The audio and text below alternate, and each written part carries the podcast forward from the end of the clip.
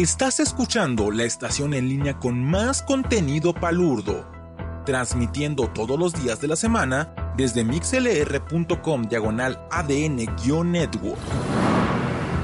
Bienvenido a ADN Network, el código geek que nos hace diferentes.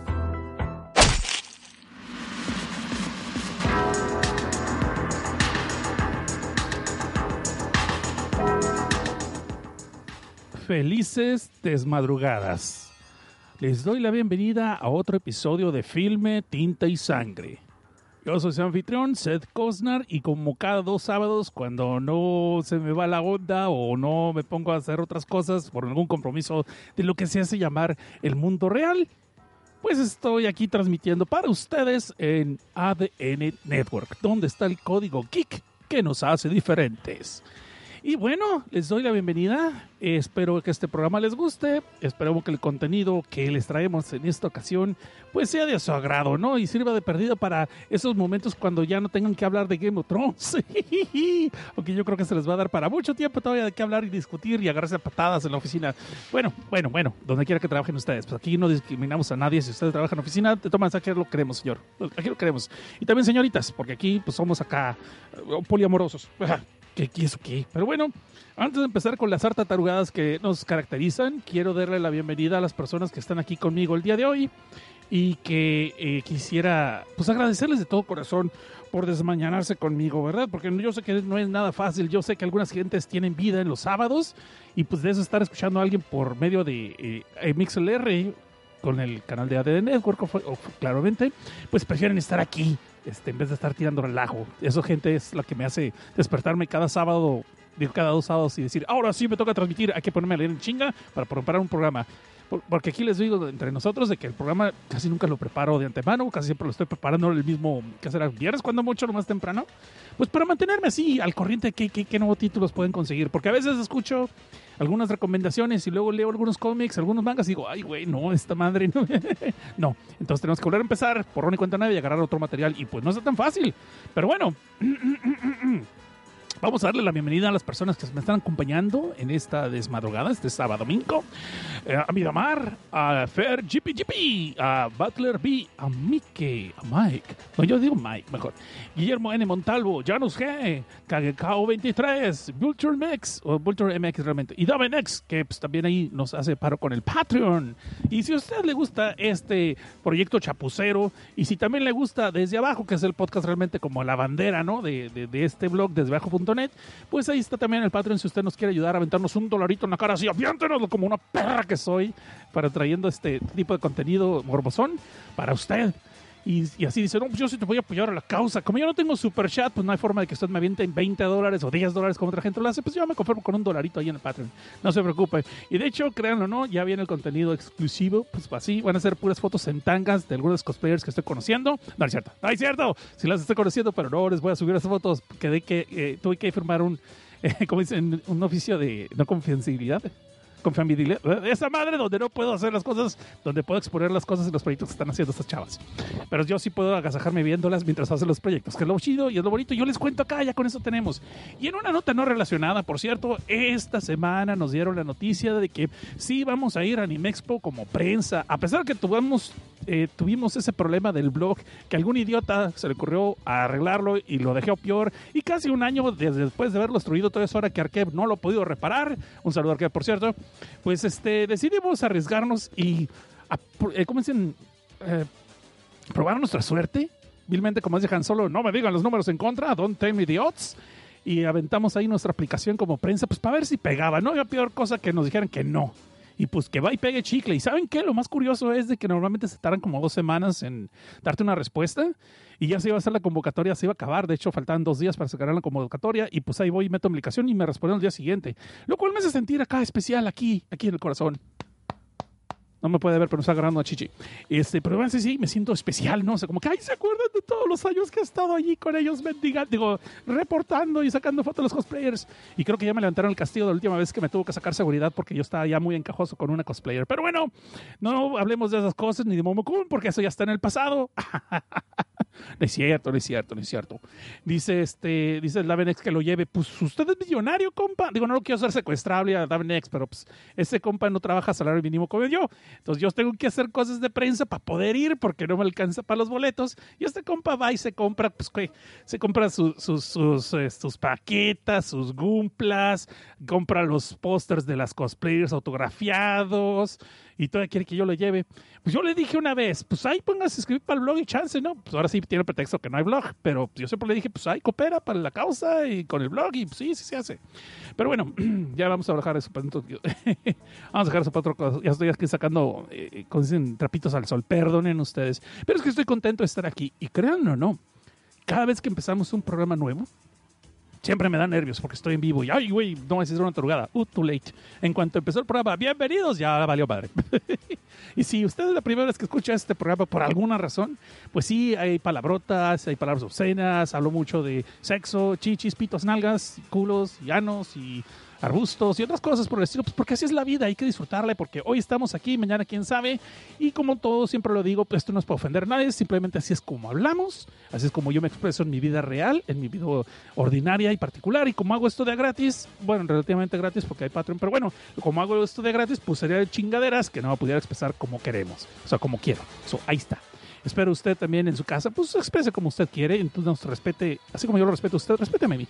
¿Y eso qué? Bueno, ya estuvo bueno. Vamos a dejar de tarugadas y, y, vamos a hablar de la primera obra de esta tarde. Justo con la música cambió todo, ¿no? Acá. Por cierto, antes de que empecemos, quiero hacerles la pregunta obligada. Ustedes que están allá y ustedes que están acá y ustedes que están del otro lado de la pantalla me escuchan medio de sus audífonos. ¿Cómo se oye? ¿No se oye muy alta la música? ¿No me tapa mucho? ¿No se oye mucho desmadre? ¿Se oye bien? A ver, a ver, a ver. ¿Qué dice el, qué dice el chat? ¿Qué dice el chat? ¿Qué dice el chat de, eh? En lo que están ustedes diciendo, respondiendo cómo me escuchan, van a decir con los oídos, güey. Bueno, quitando eso de lado, ¿qué tal se oye la calidad del sonido en este momento? Dice Vulture MX que todo bien. Muchas gracias, Vulture. Entonces vamos a empezar ya. Eh, quiero pedirles una disculpa porque el episodio pasado estuve yo diciendo que era el episodio 22 y lo dije muchas veces que normalmente yo no digo el número del episodio cuando lo estoy transmitiendo. Y esta vez lo dije como 40 veces. Bueno, estoy exagerando, 39. Entonces estaba diciendo el episodio 22, episodio 22 y luego cuando lo estoy ya subiendo a la red que me doy cuenta, güey, era el 21. En fin, este sí es el episodio 22, el de neta, el verdad. Dice, es así como que me encantan esos episodios 22 de flojera. Hoy es 21. Oh. Ahora sí. ¡Uy, qué bueno esos 22 de flojera! No como los falsos 22 que también tienen problemas. Así está, ¿no? Y aquí dicen ya aquí Guillermo Nemoltalvo y Kagekao 23 dice que también se oye bien. Ok, ya, os oficial. Muchas gracias. Entonces vamos a empezar entonces con la primera recomendación o tal vez sería antirecomendación. No sabría decirles ahorita lo que ustedes escuchen de qué trata esta cosa, pues ya decidirán si lo estoy recomendando o si lo estoy avisando que se la salten. Entonces, vamos a hablar de Apply Trap.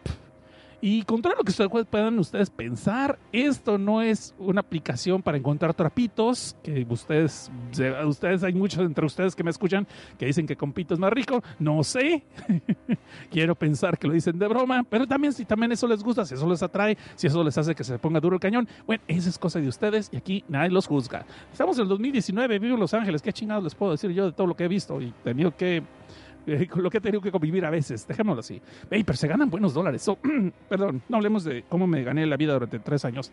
Entonces, vamos a ver eh, esta manga que se llama Aplitrap, así como aplicación y trampa.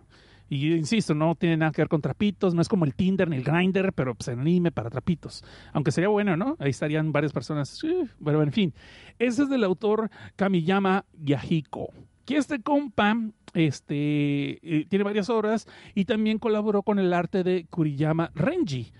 Pues de hecho, el, señor Yahiko, bueno, quiero pensar que es señor porque no le estuve adivinando, pero Kamiyama Yahiko, de hecho, no le encontré ninguna otra obra del que sí, pues, conocemos bastantes es de Kuriyama Renji, que él se dedicó a hacer el arte para el manga Osama Game Extreme, que es la segunda parte de Osama Game, el rey del el, juego del rey, perdón. Y si usted tuvo la desgracia de ver ese anime, bueno, sí, lo que es la segunda parte. Lo que, que aquí la mezclaron, pero ya hablamos de eso en otra ocasión y no vamos a hablar de eso ahorita. Eh, también este compa hizo el arte para el manga de Tales of the Abyss, For Coma Kings, y así se llama, For Coma Kings. Eh, y también el manga de Lesbian Adventure, Defeating Dungeons with a Skill Board. Y no voy a decir los nombres en japonés porque neta están muy largos me de hueva. Bueno, Esta obra llamada Apply Trap eh, tiene 11 números hasta ahorita. Y pues resulta ser que vemos cómo entra a esta escuela QT Gwahen University Affiliated High School, o sea, es una prepa que está afiliada a la Universidad de QT Gaiken es un compa que pues va a ser el protagonista de esta historia y de ahí empezamos mal porque lo vemos que es medio así como medio, mm, ¿cómo les diré? Medio mamón y medio Sherlock, que es como que complementando la receta, ¿no? Pero para colmo de males, pues el vato se ve que es medio listo, no muy súper inteligente, pero es medio listo, pero lo que tiene es un gran poder de observación y una memoria de esas que se dice idiática, no de idiótica, sino idiática, o sea, como lo que se conocía malmente como fotográfica, ¿no? Y el caso es que este compa, pues como se lo podrán imaginar, tiene problemas muy grandes para poder socializar con varias personas. Es demasiado, ¿cómo diré? No, no, ok, directo, no tiene tacto. Ni siquiera cuando se le acerca una chava bien sabrosa para invitarlo a salir así de que ay, se le quiere acercar como no queriendo, como empezar a soplar plática, pues el vato luego le dice, pues no, pues a ti ni te gustan estas madres, ni te gusta esto, nomás andas ahí porque te gusta la novela y eso en el tema y pues, ¿sabes qué?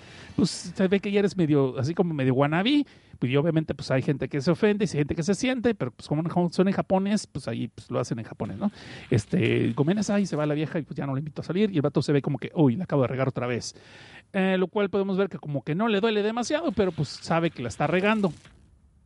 Entonces este compa, que no he dicho cómo se llama, por cierto, se llama Homare Kanasaki. Y pues ahí le llega su compa, ¿no? Es que es el compa de toda la vida, es de Chinonome Yuzuki.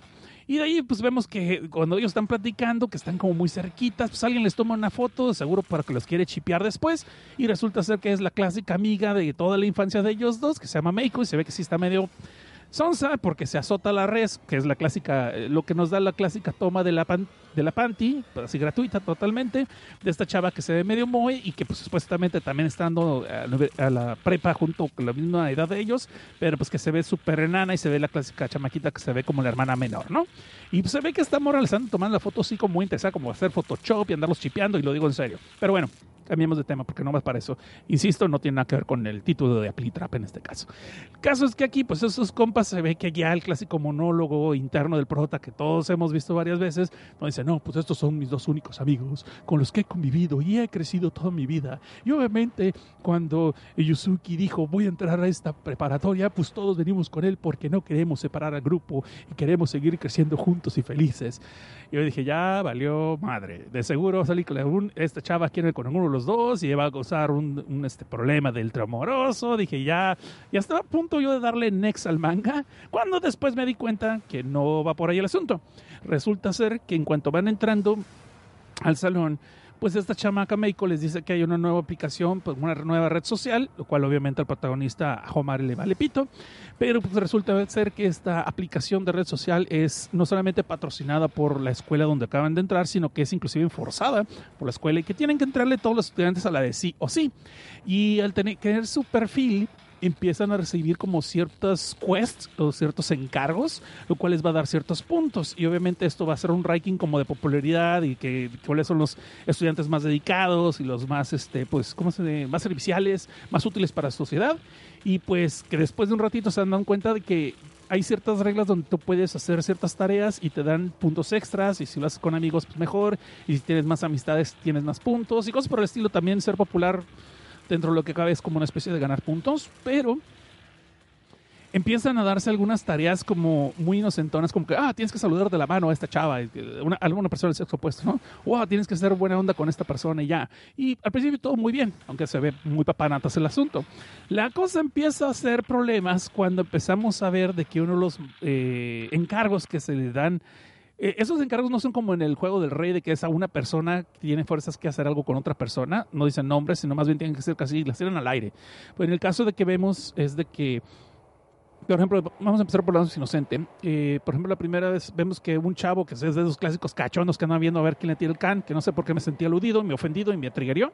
Este, pues vemos que luego, luego ella le dando las gracias a una chava por haberle hecho el favorcito, pero antes que ustedes empiecen de morbosos, resulta ser que pues, el favor era pues, saludarla de mano, porque recuerden que los japoneses para tomarse la mano tardan tres años, ¿no? Y para darse un beso otros cinco. Eh, y creo que hay un chingo de papeleo y burocracia de por medio, pero no me tomen la palabra. El caso es esto que ahí podemos ver que son las primeras órdenes y los encargos que está dando esta red social. Lo cual al principio pues se ve así como inocentón y medio, ok, pues como para que nos vayamos conociendo, para que la gente se vaya formando un grupo más unido y etcétera, etcétera, y bla, bla, bla, bla, bla, de esas, ¿no? Y obviamente como este Homare, que le gusta el prota medio sangronzón, este ya nos dio dos, tres momentos acá para ver que tiene una memoria fotográfica y bien analítico. El vato o como que adivina dos, tres cosas antes de que pasen porque sabe que la gente es predecible. Pues decide ir a sacarle plática a una de las chavas de ir a la escuela, del salón, que se ve que es medio bitch y medio perra pero pues no tanto porque le interesa, sino porque tiene que juntar también amistades y hacer social y porque su amigo este Yusuki le está presionando, ¿no? De que pues, eh, el caso es de que justo cuando voy a platicar con ella, pues sale ahí un vato de esos clásicos que otra vez me sentí aludido, me sentí ofendido, me sentí degradado, de esos clásicos vatos que les gusta el anime y el manga y los videojuegos y va y se le acerca a la chava, primero el dice, no, no se acerquen con esa chava porque corren las lenguas que es bien, que es bien este huila, bien flojonona, que a todo mundo le afloja, pero después cuando se cansa de ellos los golpea y los maltrata y salen hasta, pasan las mejores familias familias, programas así, con la hora mágica, pero en Japón, ¿no? Y pues se ve que el vato, ah, pues gracias por advertirnos y pues entonces ahorita vamos a hablar con ella. No, no, no, yo voy y le digo que no se porte así, que se tiene que portar decentemente. Y pues vemos que este compa medio loser, pues lo único que realmente quiere hacer, pues llega a ser primero a platicar con la chava. Pero justo cuando va a punto de presentar, vemos que la chava explota en ira, no sabemos por qué. No quiero hacer chiste fácil de cualquier visita. Y sin embargo, vemos que avienta su celular a la quinta chingada, lo patea, lo golpea, lo pisotea y así como dicen, güey así como que ya déjalo, ya está muerto, es un Huawei, es un iPhone, no, hay cosa por el estilo. El caso es de que cuando el prota levanta el celular de esa chava, pues la otra va y se lo arrebata otra vez y se da cuenta que lo único que le pasó es que no podía prenderlo, pues porque el chava sé que no está muy conocedora de la tecnología, cosa que se me hizo medio raro. Pero bueno, caso es que esta chava, pues así como que ya, como que no le molestaba que le sacara plática a este compa, el, el Homari. Y pues empieza a decir, ay, bueno, pues te perdono por ser entrometido si, si, si me afilas como tu amiga, la fregada para este juego. Y el otro, pues del, principio le dice, es que este juego me vale coche y no me interesa. Le dice, no, es que tú no has entendido cómo están las reglas. Tienes que cumplir estos, estos quests, estos eh, encargos y estar juntando puntos, porque si no juntas los, los siguientes puntos o eres el más bajo, pues te van a expulsar. Pero el problema no es la expulsión, el problema es que también te matan. Y llegas a, eh, ¿mandé?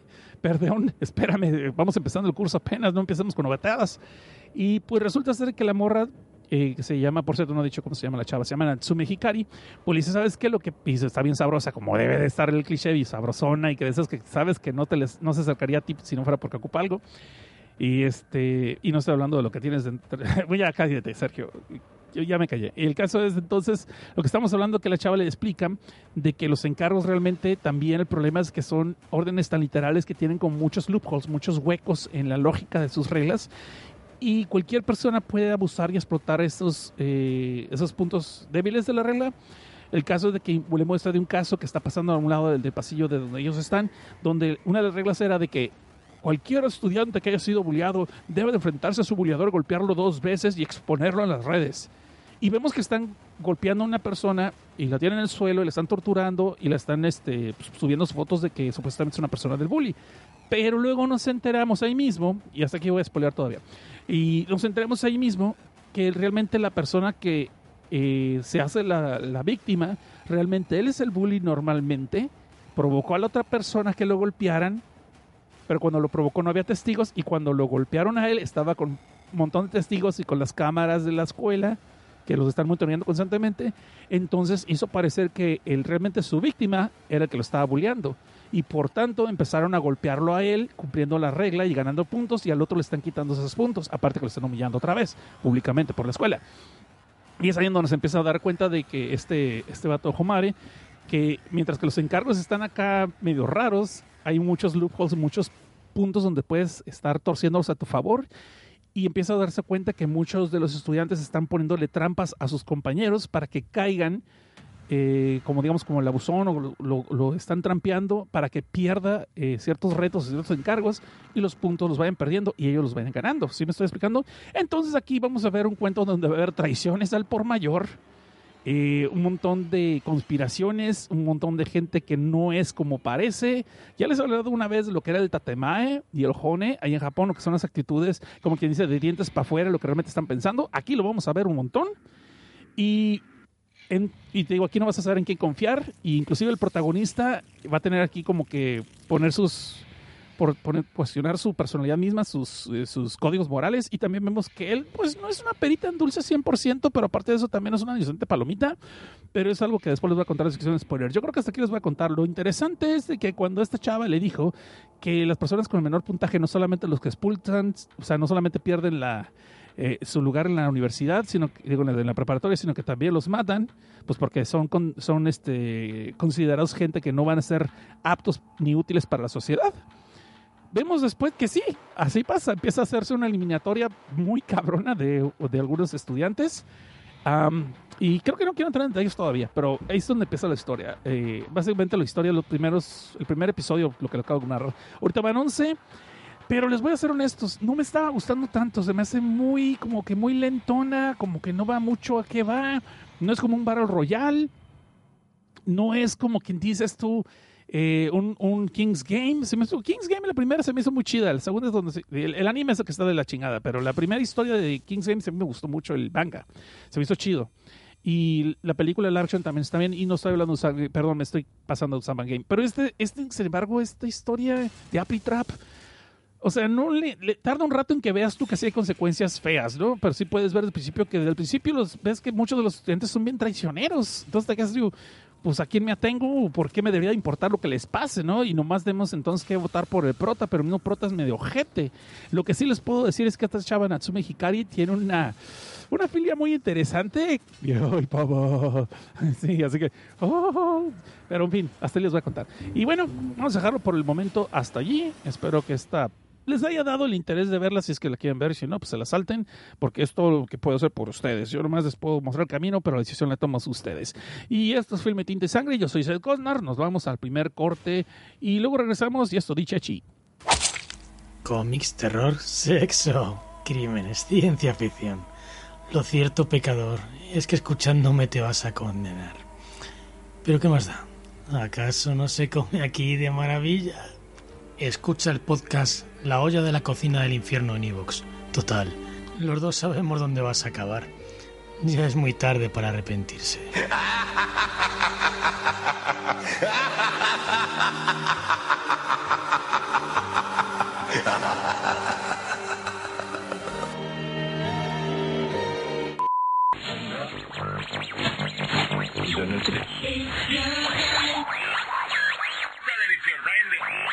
Hola, si estás escuchando esto es porque tienes buen gusto.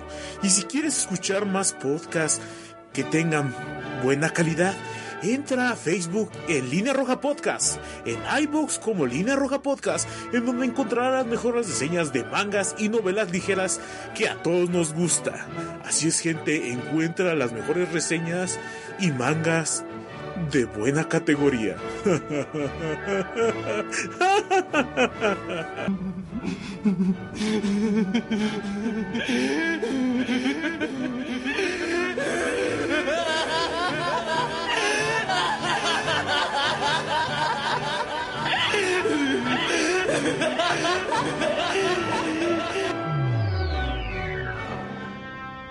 Después de seis años, perdido en el espacio, regresa.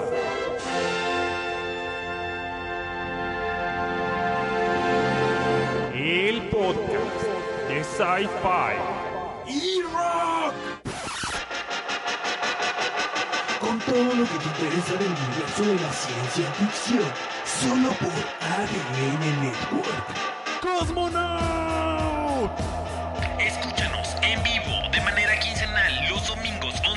11 horas del centro de México por mixler.com diagonal ADN-network. Encuentra el formato podcast en iVoox, Facebook, Twitter e Instagram arroba cosmonautsf. Cosmonaut. Y regresamos. Sí, pueden ver que le dimos una manita de gato a los promos. Ahí renovamos unos pares de promos y otros, pues, este, pues, los pusimos, ¿no? Y bueno, aquí vamos entonces a ver este, lo que dice la gente en el chat antes de pasar al siguiente manga.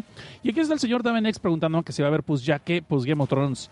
Pues dijeron que sí, pero no me dijeron cuándo ni a qué hora. Es lo más que les puedo decir. So, la, mañana sería el último episodio de Game of Thrones changos. El último episodio ya sí, y no veo a la gente tan emocionada, lo veo emputadísima, pero bueno, es el caso, cada quien, ¿no? Cada quien. Y de allí, este, pues la hora y día, no sé. Eso todavía nadie me ha dicho nada. es posible que no lo vamos a hacer mañana. Es muy posible mañana. Los inmamables de seguro van a hacer su programa, por si los quieren escuchar. Y nosotros lo vamos a hacer después, pero nosotros vamos a hablar de toda la temporada. Este, no solamente el último episodio, pues porque somos gente ocupada. Qué mamón, baby. Ok, hablando de mamones, el, el- ese Homero. el- Homero, no, ese es otro. El de este el manga que les dije. Bueno, cabe mencionar que el dibujo está chido, ¿eh? El dibujo está bastante bien. Pero bueno, vamos a darle la bienvenida a la gente que nos fueron ah, empezando a acompañar. Eh, Alan Segoviano, Oscar Jacinto, César Leonardo Ramos Casas, El Gordo de Sistemas y mi cool. Ah, Chihuahua, préstame atención. No, es cierto. Cierto. sorry, sorry, sorry. Iba también. Perdón, aquí se me trabó la sound. Dice aquí el Gordo de Sistemas. Buenas noches, mi querido señor Monsolet Cosnar. Qué gusto poder estar al fin en un en vivo. ¿Qué onda, el Gordito de Sistemas? Pues aquí estamos, bienvenido. Dice. Y no has escuchado uno que traía, uno que traían los de Dungeons and Donuts. Dungeons and Donuts, ¿todavía sigue? Ya, se, ya no existe ese podcast. Según yo, es el, el show de Tuti y Mago, ¿no? Eso es lo que estaban haciendo. Pero bueno. Eh, medio mafufo el promo de línea roja. Ah, sí, de haber visto. Ah, ya entendí lo que estaba comentando. Ya entendí, ya entendí, ya entendí. Perdón, perdón, perdón, gordo, sistemas, me fue la onda. Bueno, ahora sí, vamos a hablar. este, si no hay nada más en la mesa, vamos a pasar al siguiente manga. Eh, iba originalmente a hablar de este manga que me recomendaron, que se llama Kami no Kodomo, que significa eh, el hijo de Dios, pero no de este Dios, sino el otro Dios. Bueno, el Dios japonés. O sea, God's Child, vilmente, se llama la obra. Pero pues como fue una recomendación de M. Geeko, pero como no lo veo aquí, me lo voy a saltar. Entonces, me voy a, vamos a pasar a otro este manga. Aquí le manda no venir cuando estoy aquí. No, ya hablando en serio. Eh, vamos a hablar entonces de Kami no Kodomo. Y este es del autor eh, Nishioka Kyo.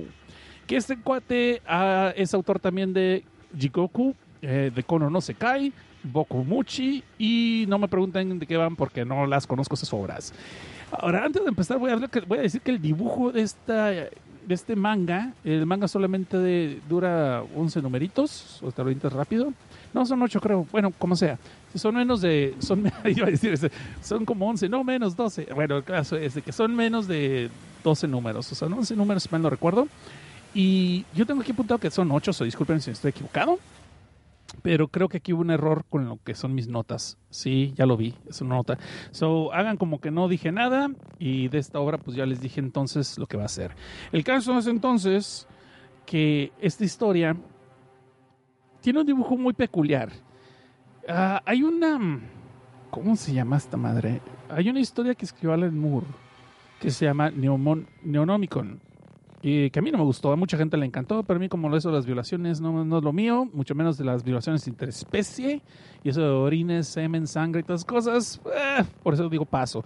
Pero sin embargo, tenían una precuela que era blanco y negro, donde salieron los personajes en Neonomicon, y eso se llamaba, quiero pensar que se llamaba En el Jardín, pero no estoy seguro que se llamaba de otra forma, algo por estilo. Bueno, el caso no es ese. A lo que quiero decir es que el dibujo de esta obra, Kami no Kodomo, es como muy de la onda indie del cómic americano, pero de onda independiente. Y no que se llama lechote, sino que está como muy fumado, es muy fuera de lo que es tradicional en los mangas japoneses. Por eso resalta luego, la vista. Es mucha simbología eh, biológica, o sea, partes del cuerpo humano, que los dibujan de una forma pues, así como tirándole a como si fueran vitrales de una, de una catedral. No sé si me estoy dando a entender. Soy malísimo para explicar a veces las cosas. So, el caso es de que este compa es un cuento narrado en primera persona, al mismo tiempo que nos están ilustrando lo que está pasando. Y es la historia de este personaje que realmente nunca tiene nombre, si mal no recuerdo. Y cuenta cómo desde que nació él fue el hijo del sol negro. Y cuando él nació realmente salió por el culo de su madre. Y antes de que se ofendan por lo que acabo de decir, él mismo lo está escribiendo. Yo estoy repitiendo las palabras nada más. Vilmente su, su madre lo cagó, su, mor- su madre lo defecó, nació él y lo primero que él conoció fue excremento y agua porque nació en un excusado. ¿sí? Eh, él, contrario a lo que todas las demás personas hacen, no vino del útero de su madre, sino que él recuerda inclusive cuando en su vida empezó en una carrera donde él y sus hermanas y hermanos tuvieron que empezar su viaje por la garganta hacia el estómago y mientras que varios de sus hermanos y hermanas fueron devorados y destruidos por los ácidos gástricos del estómago, él de alguna forma se pudo aprensar a lo que era la pared del estómago y empezar a hacer una especie de piel protectora para poder seguir creciendo allí. Eh, por tal cual que pues, nació del ano, del culo. Este, no se ofendan, son partes humanas, nada más es eso, no estoy diciendo un chiste. Estoy narrando también lo que es la historia de esta persona, como está narrando cómo nació. Yo quisiera pensar cómo le quedó el agujero a la señora, nada más es lo que voy a decir, pero bueno, bueno. Y obviamente, pues, eh, eh, obviamente su, su concepción fue pues, a través de un bucaque, no sé, o simplemente pues un, un mameluco, un sexo oral, pues para que entiendan y no se ofenda a nadie. Este programa va a ser muy, muy pasado las estoy dándome cuenta, y eso que no estamos hablando de porno. Pero yo no tengo la culpa, yo no me estoy reportando lo que leí. ¿Ok? Muy bien. No hay forma bonita de decirlo, pues, simplemente está así. Podría hacerme más misterioso y decirles, ay, tiene un nacimiento muy peculiar. No, ni madres, voy a decirles cómo va la cosa para que de una vez sepan lo que se van atendiendo y allá ustedes lo buscan. Eh, bueno, pero eso no es lo más interesante de la historia. De hecho, eso es como cuenta su historia y que desde entonces, pues, desde que él nació y abrió los ojos, ya estaba consciente de toda su vida y de la forma en que nació lo, lo marcó de por vida. Tanto así que cuando nació lo primero que pensó fue en que iba a tener que cobrar venganza contra el mundo por el hecho de haber nacido. ¡Chan, chan, chan! Y esta es la primera, la, primer tomo apenas. En el segundo tomo entonces nos cuenta cómo él, su, en su familia o en, o en donde él creció, tenían la tradición de cuando si un bebé empezaba a caminar antes del año, los papás tenían la costumbre de hacer una bola de arroz de un tamaño grande y se lo amarraban a la espalda al bebé para que cuando estuviera cuando estuviera caminando o tratando de caminar cayera de espaldas y no pudiera dejar la casa en una forma de decir que el niño no puede dejar a su familia, no la puede abandonar. Yo me quedé, "Ah, neta, wow, ok. Y cuando este compa, pues como nació ya consciente desde el principio y es una especie de persona súper inteligente, pues le- él desde que empezó a caminar no se caía y pues obviamente cuando sus papás le amarraron ese pedazo de arroz en la espalda, él tampoco se caía, seguía caminando como tal, tal cual que los papás tenían que empujarlo para atrás para que el niño cayera tratando de seguir la tradición de que los niños no abandonaran la casa y para sorpresa de Dios vieron que el chamaquito jamás lloró porque podemos ver que él ya estaba consciente de lo que estaba pasando y estaba consciente de que no sentía ningún afecto ni apego por sus padres y pues de que él era una persona distinta a todos los demás y que simplemente no sentía sentimientos por nada o por nadie. Y cuando va creciendo vemos que realmente es la historia de un psicópata, de un asesino psicópata y que empieza él a crecer y lo primero pues que pasa en estos casos es de que eh, una de sus su mascota más su única mascota pero su mascota que la quería mucho y la adoraba pues la acaba matando a su gatito. Y este de hecho lo entierra y la gente nunca sabe ni sospecha que él fue el que lo mató. Piensan que se perdió pero él sabe la verdad. Y quizá lo más interesante es de que no sentí nada ni placer ni sentí tristeza por haber matado a mi gato. Sin embargo sabía que eso lo tenía que empezar a hacer con personas más grandes, con personas, con personas, con alguien. Y de ahí vemos cómo cuando va entrando la primaria, ve como una muchacha, eh, eh, de hecho, el, el- todo lo que está platicando, disculpen si no lo estoy explicando muy bien, Ah, de hecho lo que él da a entender es que ya sabe desde el principio que la mejor forma de sobrevivir en esta sociedad, obviamente está hablando de sociedad japonesa, es no sobresalir. Pero tienes que lograr navegar, usar tus talentos para navegar por la sociedad de alguna forma de que no seas tan... eh, que no sobresalgas ni por ser bueno ni por ni sobresalgas por ser mediocre o, o ni sobresalgas por no ser sobre por no ser sobresaliente. Porque en cuanto la gente se da cuenta de que tampoco sobresales y que eres una persona como quien es un don nadie, la gente se empieza a fijar en ti, empieza a llamar la atención y es posible que acabas siendo bulleado, que es lo que empieza a verlo en el caso de una muchacha, de una niña, que a una niña lo humillan bastante, bastante feo, tanto así que lo obligan a defecar, en, llevan las, ni- las otras niñas, lo llevan a defecar a fuerzas y hacen que haga cositas con lo que es, con su excremento y bueno, ¿para qué quieren que les cuente más detalles? Dejémoslo en que el vato ve que la otra niña la están este, siempre bulleando, la están humillando por ninguna razón, nomás porque la agarraron de... Pero él tampoco la defiende y nadie hace nada para pararlo, a pesar de que los maestros ya saben que está pasando eso. Hasta que un día él decide que con el pretexto de quererla ayudar y con el pretexto de que siente la sangre, de que necesita él este, este, satisfacer esa ansia de, de matar a alguien, se ofrece para, para ayudarla a vengarla, más bien, si quiero así. Este, pero eso no es lo peor, ¿eh? Lo peor es de que también me salté un pedazote, fete. Pero eso lo voy a dejar para spoilers. Ahí, lo voy a dejar en la sección de spoilers. Hay un pedazo cuando vemos cuando estaba en prekinder, porque esa es en la primaria. Y en el prekinder había una muchacha que lo cuidaba Y me lo voy a saltar entonces. Hasta aquí vamos a dejar. Vilmente es la historia de un psicópata, cómo va creciendo poco a poco. Y si es ese tipo de historias que tú dices, cabrón, ¿por qué sigo leyendo esta chingadera? Y al final, ay, cabrón, ¿por qué no dejo de? Te quedas tú, ay, caray, pues, te- ya me la aventé. Y te deja pensando. Se me hizo interesante la recomendación esta de Geeko. Eh, fíjate que es, pero digo que no va a ser para todos este manga. Es como ese tipo de filme, de como ese tipo de cómic independiente de los 90 sobre todo, que todo el mundo quería contar una historia artística. Digamos, sería una historia que Lance von Trier estaría fascinado en poner en filme, pero Lance von Trier le haría que duraría tres pinches horas en la escena nada más de cómo sale del culo de la mamá. Este, por tanto, no creo que sea buena idea que darle los riendas a este compa de que la filme, pero por lo menos en lo que es la idea de cómo los personajes muy introspectiva y como el- algo que debería de causarnos un shock te lo narran de tal forma que lo tomas como natural, una narrativa. Ah, ok, cura, ya entiendo el por qué piensas eso. Y no te espantes. Eso se me hizo interesante. Sí me dejó pensando mucho.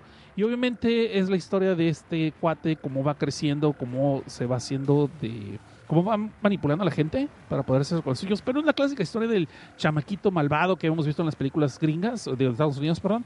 Ah, es, es muy, muy peculiar la historia de esta persona. Entonces se me hizo interesante. So, de esa forma podría recomendarlos bajo esa advertencia, que sí es muy gráfica en muchas cosas. Hay destripes, hay sexo, hay ah, chichis, pitos, nalgas, todo. Eh, so, ahí ustedes véanlo bajo esa advertencia si lo quieren leer, ¿no? Ese se llama Kami no Kodomo, o eh, El Hijo de Dios. Y con eso nos vamos a lo que sigue. Vamos a otra pausa, porque chingados no. Y bueno, esto es Filme Tinta y Sangre en ADN Network, donde está el código geek que nos hace diferente. Prepárense para los problemas. Y más vale que teman. Para proteger al mundo de la desinformación. Y unir a los tuiteros dentro de nuestra nación. Para denunciar los males de la arena y el ardor. Y extender nuestro podcast hasta la geekosfera. ¡Nirva! ¡Morielo! El equipo del Crapcast está listo para grabar. Ríndanse ahora o prepárense para escuchar. Escúchanos en vivo los viernes a las 8 de la noche por mixeler.com diagonal ADN-network. También descárganos en iTunes, iBox, Spotify y YouTube. Por ADN Network, el código geek que nos hace diferentes. Ay, abuelito, tengo mucho miedo. Es viernes 13 y noche de luna llena. Y, y se nos atravesó un gato negro. No te preocupes, Paquito. Estamos bien. Nomás no te acerques a esa casa. Dicen que en el sótano se hallan unos seres horribles y despreciables. ¿Cómo? ¿Vampiros? ¿Hombres lobo? ¿Zombies? Mucho peor, Paquito. Geeks Podcasters. ¡Ay, no! Sí, y como no tienen vida, en un podcast llamado Desde Abajo, les polean las películas a cuanto incauto se le encuentre. ¿Y cómo puedes acabarlos, abuelito? No hay forma. ¿Y ¿Cómo puedes acabar con alguien que no tiene vida? Es imposible, Paquito. ¡Ay, abuelo, tengo! No te preocupes, Paquito. Solo recuerda que no debes buscar en internet desde abajo.net. De lo contrario, hallarás reseñas, trailers y podcasts que podrían convertirte en otro geek que no tiene vida. ¡Ay, abuelito, ahora sí te la jalaste! Yo pensé que era en serio. Aquí tengo mi laptop, mira. Desde abajo, punto. No, Paquito, ¿por qué, Paquito? Otra víctima más. Es que estaba chavo, se le hizo fácil. No, ustedes no hagan lo mismo. No vayan a desdebajo.net. ¡Sálvense! ¿Qué demonios? Más que un podcast, una familia. Búscanos en Facebook y Twitter como QD Podcast y por correo en qdpodcast.gmail.com. Estamos en iBox, iTunes, Google Podcast y Spotify como QD Podcast. ¡Qué chingados! ¡Qué demonios! Aullido. ¡Qué demonios! Los viernes cada 15 días, 11.30 de la noche. Escúchanos en vivo por mixler.com diagonal ADN Network. El, código, Kiki Malurdo que nos hace diferentes. Más que un podcast, una familia. Y regresamos. Esto es Filme Tinta y Sangre por ADN Network, donde está el código geek que nos hace diferentes. Y bueno, eh, ahora vamos a hablar de una antología donde hay bastantes eh, autores involucrados, autores involucrados, perdón, ya estoy pendejando aquí, perdón.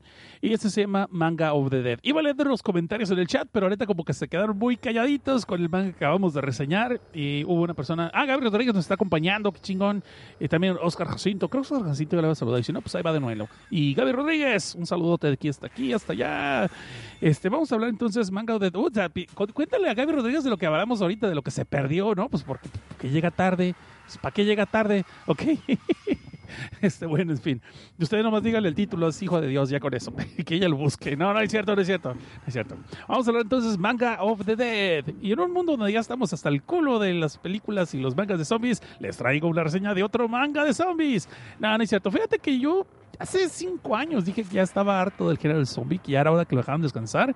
Y luego me acordé que lo acaba de decir cinco años atrás también. Pero creo que siempre ha habido una persona o alguna producción que logre darle un giro así distinto para que siga viviendo.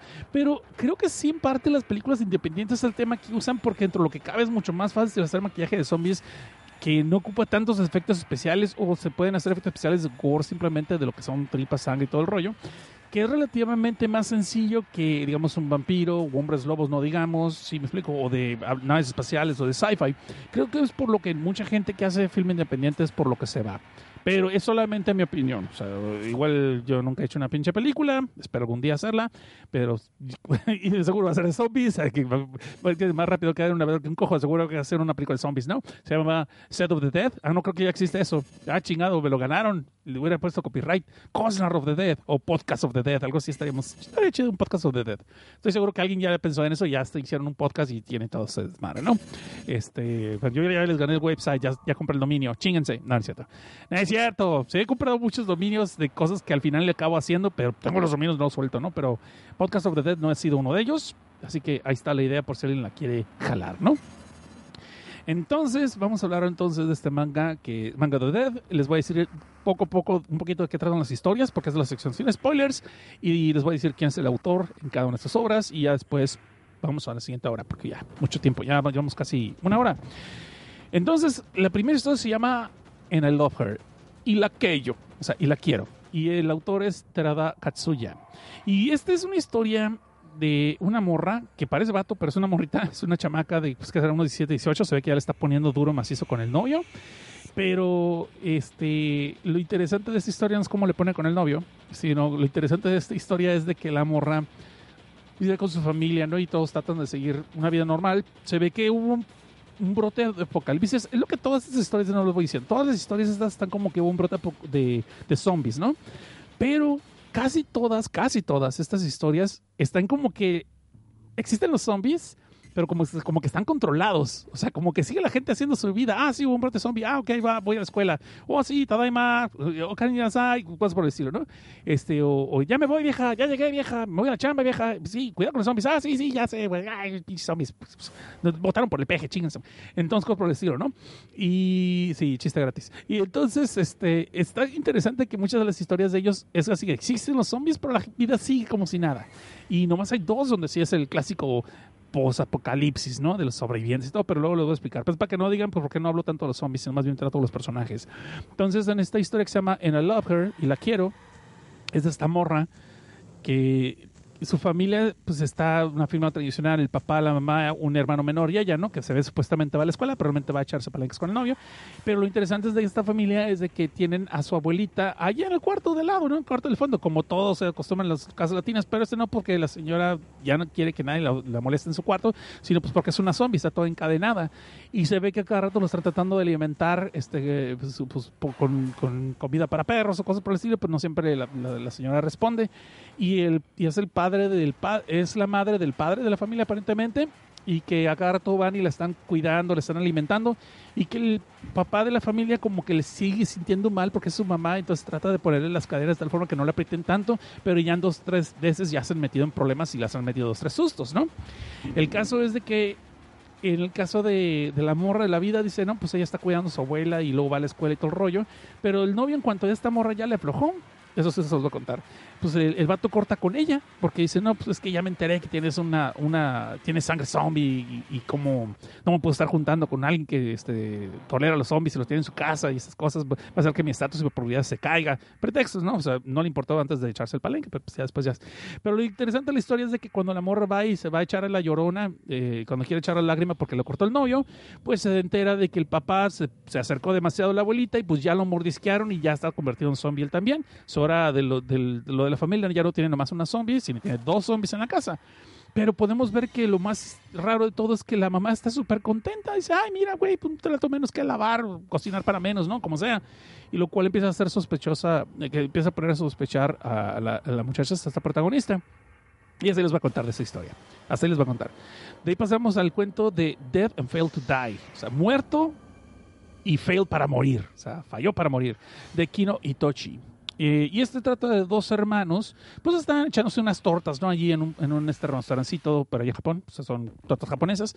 Y pues de repente vemos que el hermano lo que se estaba aventando, le estaba poniendo más guacamole a su torta, pues de repente ve que la hermana la piensa perseguir un zombie, le arranca el brazo y le empiezan a mordisquear. Y este va y trata de rescatarla, y le quita el zombie de encima, que es una, parece ser que es una de las meseras del restaurante, y lleva a su hermana en chinga al cuarto de emergencias de lo que es el Seguro Social de Japón. Y pero como en todos lados secuencias de navas, pues también los del Seguro Social de allá les dicen, no, joven, pues ¿cómo crees? Hay un chingo de gente esperando. No, pero es que mi, mi hermana se está muriendo, le acaba de morir un zombie. Sí, sí, sí, todo el mundo se está muriendo aquí. Agarra un número y espérese a ver si le toca consulta. Digo, me cuentan que así son las cosas. no es cierto. El caso es de que aquí los doctores dicen, no, pues ya, uy, Juli, pues ya se lo cargó la chihuahua. No, pues le cayó la Flying One. O sea, porque, pues porque si debe de lo mordió un zombie, pues aquí no hay vacunas, en este universo no existen, compa. Pues ya se lo cargó la voladora. O sea, pues ya despídase de una vez y recuerden los bonitos, tomen una foto ahorita que se deforme. Y de ahí les llega de repente un agente del gobierno y pasan cinco años, la historia salta cinco años, donde vemos que este muchacho, el hermano de la chava, pues ya está un poquito más crecidito y está con traje de soldado y todo, con, con armadura y todo el rollo. Y se ve de que está acompañado como una especie de vato tipo detective privado, así con toda gabardina, con todo el cliché del sombrero y escenarios. Y se ve que no se llevan tan bien, pero como que se llevan. Y uno dice, no, pues vamos a tener que llegar a este lugar donde hay un montón, un brote zombie, tenemos que ver si va a ir sobrevivientes, va a, va a entrar el escuadrón 5 primero, y si no, pues ahí después entras tú en acción, ¿no? Y lo que pasa es que esta chava resulta ser de que la hermana, que le arrancaron el brazo y la llevó al hospital, pues de alguna forma u otra, mm, sí se convirtió en una zombie, pero es una zombie consciente.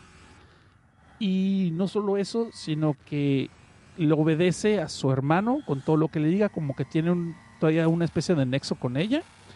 Y le empiezan a utilizar como para matar zombies en ciertas áreas donde ya el ejército no puede entrar, porque la disfrazaron de Sailor Moon, y lo estoy diciendo enteramente, la disfrazaron con su, su- su, este, uniforme de colegiala de marinerito, con todas sus trenzas exageradísimas, larguísimas, como Sailor Moon, exactamente igual, y este, con todos sus, con todas esas tomas de que donde se le ven la panty, se les ven la panty a la chava, pues bueno, eso no sé Sailor Moon, pero pues, a muchos les hubiera gustado, yo creo.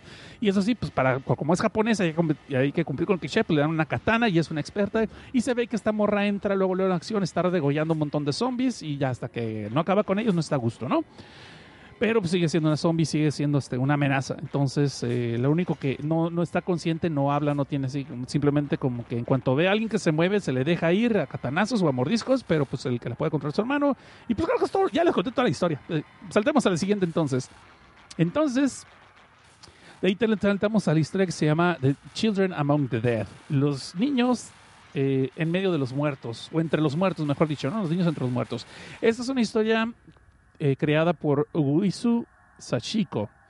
Y esta es una historia muy sencilla. De hecho, resulta que es un par de chamaquitos que será como te gusta, como de primaria más o menos, como de unos 10 años y 8 años. La hermana mayor como de 10 y de 8. Y vemos que están en su casa encerrados. Este sí es como una especie de apocalipsis zombie. Este, ya, ya machín, o sea que sí hubo ya clásico todo destruido y ya no hay recursos, ya no hay tanta comida alrededor de donde ellos viven, pero están encerrados en su casa, ¿no? Y el papá les está diciendo, ¿sabes qué? No, pues yo ya les fallé como padre, ya no los puedo cuidar, tengo que cuidar a tu mamá, pero ¿saben qué? Ustedes cuídense aquí, quédense aquí en esta casa, de seguro va a venir ayuda por ustedes, tienen comida para unos dos, tres meses y pues me mato. Y se pega un balazo cabrón. Y resulta ser que el papá tenía encadenada a la mamá en una mesa de la sala y pues como que no le gustó, este, como que tenía ganas y no quería que lo llamaran necrofílico, entonces dijo, pues me mato y se da, y siendo zombie, pues ya le dan duro, duro y macizo a la milonga, ¿no? Entonces no, no, no va por ahí, pero el caso de que padre irresponsable decide dejar a sus chamaquitos ahí a que se atiendan solos porque pues él quiere, quiere a su esposa y le da pena verla como zombie, pues se transforma en zombie él también, ¿no? Y total que ese pobre par de niños los están cuidando y alimentando y tienen un perrito de mascota y pues las cosas se empiezan a complicar pues cuando la comida empieza a escasear y pues los zombies se ponen cada vez más violentos porque pues no, ya no les gusta que les alimenten con comida para perros y ahí les va a contar. Esta es una historia muy interesante, se me hace chida y es una de las pocas historias que yo dije, ay, que ahora esta daría como para una serie, a ver qué sigue después. Y, pero hay unas historias que como que sí están muy, muy de que, o que sí es un cuento conciso y se acaba, y otras que son como que podrían dar pie a, una historia más larga. Y hay otros que de plano sí como que no echaron ganitas. Y que, ay, ya es que es una historia de zombies. Ah, ok, pues este güey lo muerden y se vuelve zombie bye. Y te quedas, oh, qué pinche internet. Sí, sí, hay varias de esas. ¿eh? Y esta es una, es una antología de ocho tomos. Ah, mira, aquí está Allen Marcells. Le damos un- la bienvenida a Allen Marcells también. Hola, el señor Suki. Hola, señor Suki. Y ya vamos a seguir un cuento. Ya voy a dejar de interrumpir esto para seguir con el cuento. Entonces, si hablo muy rápido, perdón. De aquí pasamos entonces a Zombie. Bien pinche original el pinche título, Zombie. En japonés, Zombie. y este fue, esta historia fue escrita por Samura Hiroaki. Y vilmente trata de un grupo de exalumnos. Aquí vemos, ese es el tipo de escenarios que les digo, como que sí hay zombies, pero la gente sigue haciendo su vida como si nada. Sigue teniendo una vida dentro de lo que cabe regular, que van a la escuela y van al trabajo y todas madres. Y en esta es una historia donde un grupo de exalumnos hacen su reunión anual, ¿no? Y, y, pues se dan con la sorpresa de que cada vez que van ya son menos, cada vez hay menos de los que van a la reunión, ¿no? Y se andan preguntando, oye, ¿qué le pasó a, oye, y Paco? No, pues ya, ya, ya, ya, no, ya no va a venir. Oh, Chihuahua. ¿Y, Luis? No, pues también está jugando para Aventuras, tampoco va a venir. No, dice, no, pues tampoco, ya, ya, ya no está. Oye, oye, ¿y, Juancho? No, pues ¿qué crees? Tampoco, ya, ya estuvo. Oye, oye, lo que lo de Juancho, este, tuvo una ceremonia con el, con el ataúd cerrado. Sí, pero ¿sabes qué lo escuché? Pues que, que, alguien fue y se acercó y que abrieron el, el, el, ataúd y que, ¿qué crees? Que no había nadie. Pero pues le estaban haciendo su funeral, pero pues no había nadie. Y eh, dentro del ataúd, y, pues que yo sepa, no hubo ningún cadáver por ningún lado. Entonces te empiezan a dar la pista de que todos esos alumnos que están faltando a la reunión no están dentro de los vivos, pero tampoco han sido enterrados ni devorados totalmente. Y eso es lo que está. eh, es una historia medio de hueva, o sea, de hueva en el caso de que bien sencilla, de que. Pero está. Se me hizo como interesante la idea, pues, pero hasta ahí, o sea, hasta ahí. Y de ahí pasamos entonces a. um, ¿Qué sería esto? ¿La capilla de los muertos? ¿The Shrine of the Ghosts? ¿El relicario de los muertos? ¿O. ¿Cómo se.? ¿La catedral de los muertos? Esa palabra siempre se me escapa cuando estoy pensando, pero se llama The Shrine of the Ghost. Es la capillita de los muertos, la capilla de los muertos, dejémoslo así. Y, este es de hecho por el autor eh, Hokazono Masaya. Y es la historia, dos historias de hecho que se juntan, que se me hizo interesante. Es la historia de un morro que aparentemente es retraído, pero es porque él puede ver a la gente que está entre los vivos, sin embargo ya está muerta.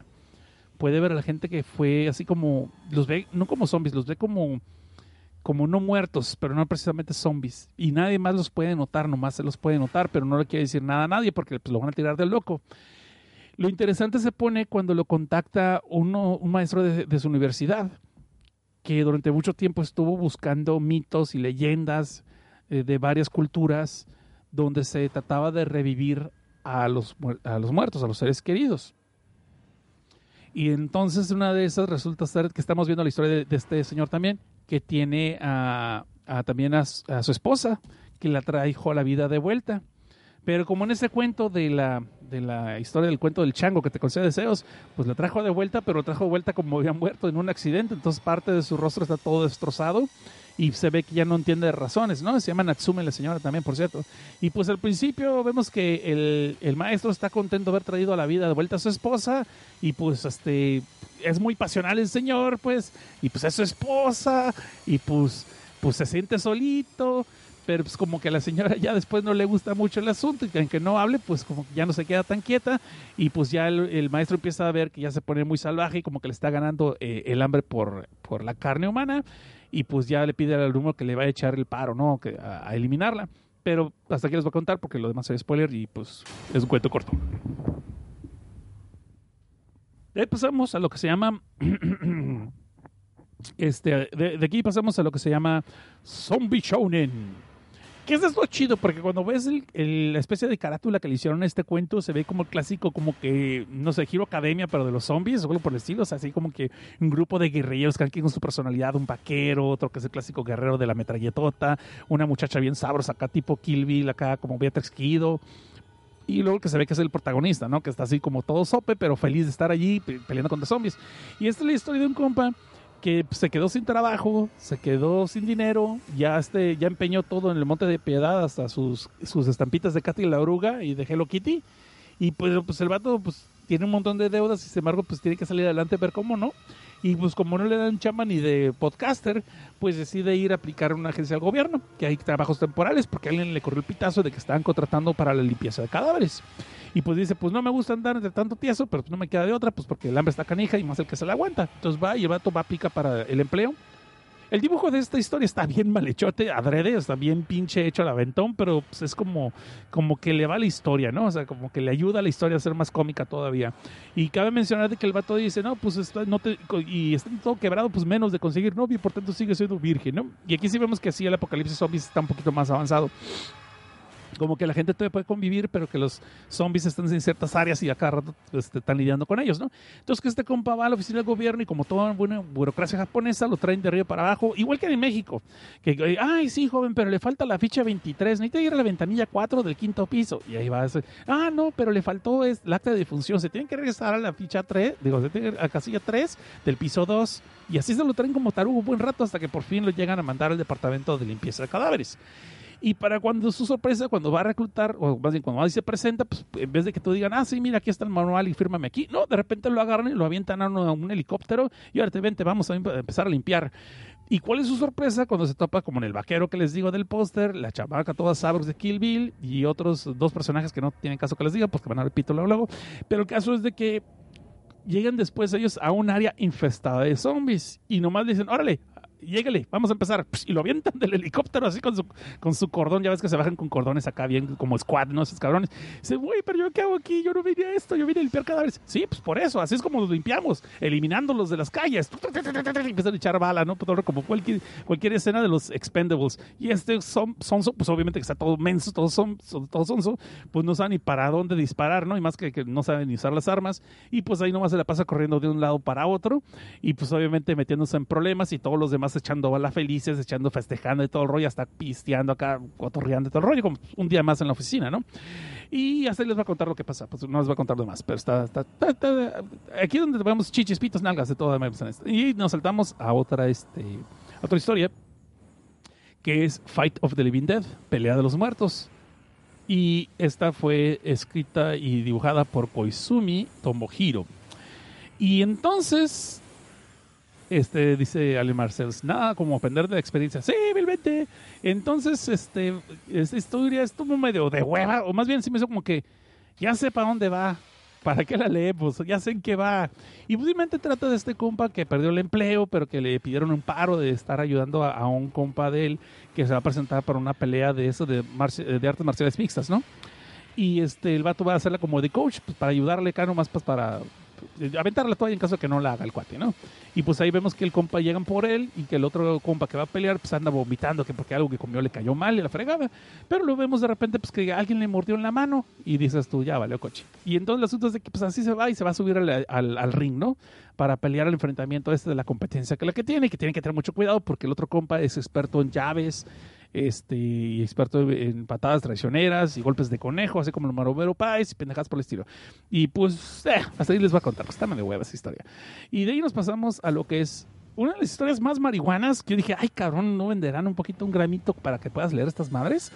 Con un arte tipo Frank Miller cuando hacía Sin City, o si, si ustedes este, leyeron Ashen Victor de, de este de Yukito Kichiro, el creador de Battle Angel, es un dibujo muy interesante que casi todos pueden decir que son más bien como las siluetas y como más bien como si estuvieran manchadas las páginas y esas manchas hicieran las figuras de los personajes. Por eso se me hizo interesante el arte por lo menos. Y la historia se llama Organic Melting Human Organelle y el autor es Fukao Atsushi. Y trata, es así, es otra vez el mundo posapocalíptico. Y vemos que Manta nunca se recompensas bien pinche bizarra su máscara. El, el ambiente, eh, el ambiente, el aire está contaminado con cierto virus que es el que empezó todo el desmadre, que se llama el OVA. Y este, este trae una máscara de oxígeno, que es algún tipo de tropa de elefante, pero luego resulta ser que está hecha con piel humana. Y este recompensa es así como muy extremo, muy sanguinario, y, a- y a cualquiera que se atraviese en su camino, sea no eh, alguna amenaza, pues eh, decide borrarlo, pues porque no quiere arriesgar su presa, ¿no? Y este compa es mandado a apresar a quien creó el virus que causó la pandemia zombie en este universo y a todas las personas que estén involucradas con ello.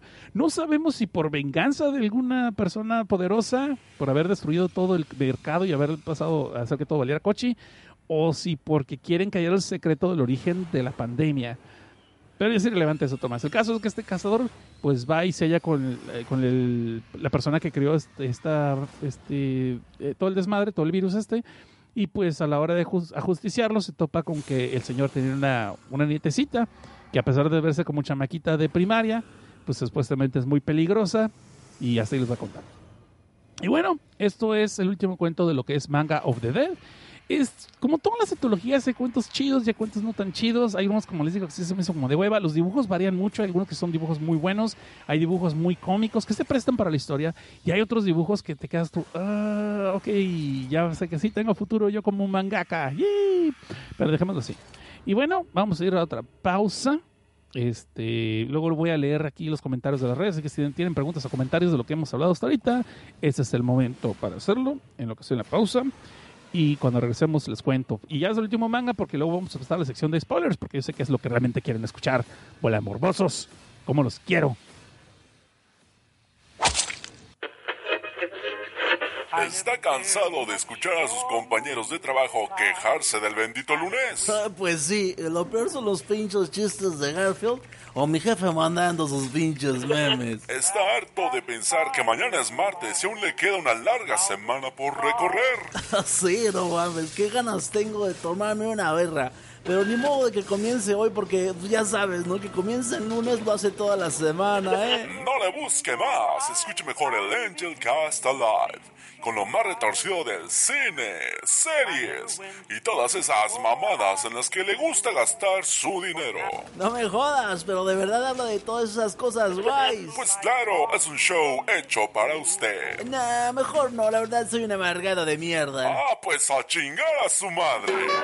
Usted también no le busque más y sintonice su terapia auditiva. Sintonice el Angel Cast Live. Todos los lunes a las 21 horas México. También disponible en iTunes, iBox y YouTube. Pierde el tiempo pero con estilo solo aquí en ADN Network. El código geek que nos hace diferentes. Mixler.com diagonal ADN-alto Network. Prepárate para escuchar el podcast más épico, con los conductores más preparados, mesas de debate y especialistas invitados, discusiones, teorías, hipótesis, todo en un solo programa dirigido para las mentes más brillantes. Una explosión de conocimiento directo a tus oídos. Oye, ¿Qué pasó? es que el promo siempre va a ser para Nerds with a Mouth. Ah, no, pues así está más fácil. Nerds with a Mouth. A veces buscamos noticias, de vez en cuando nos preparamos y una que otra vez le echamos ganas al grabar. Todos los miércoles en vivo por MixLR en el canal de ADN Network o por nuestro canal de YouTube.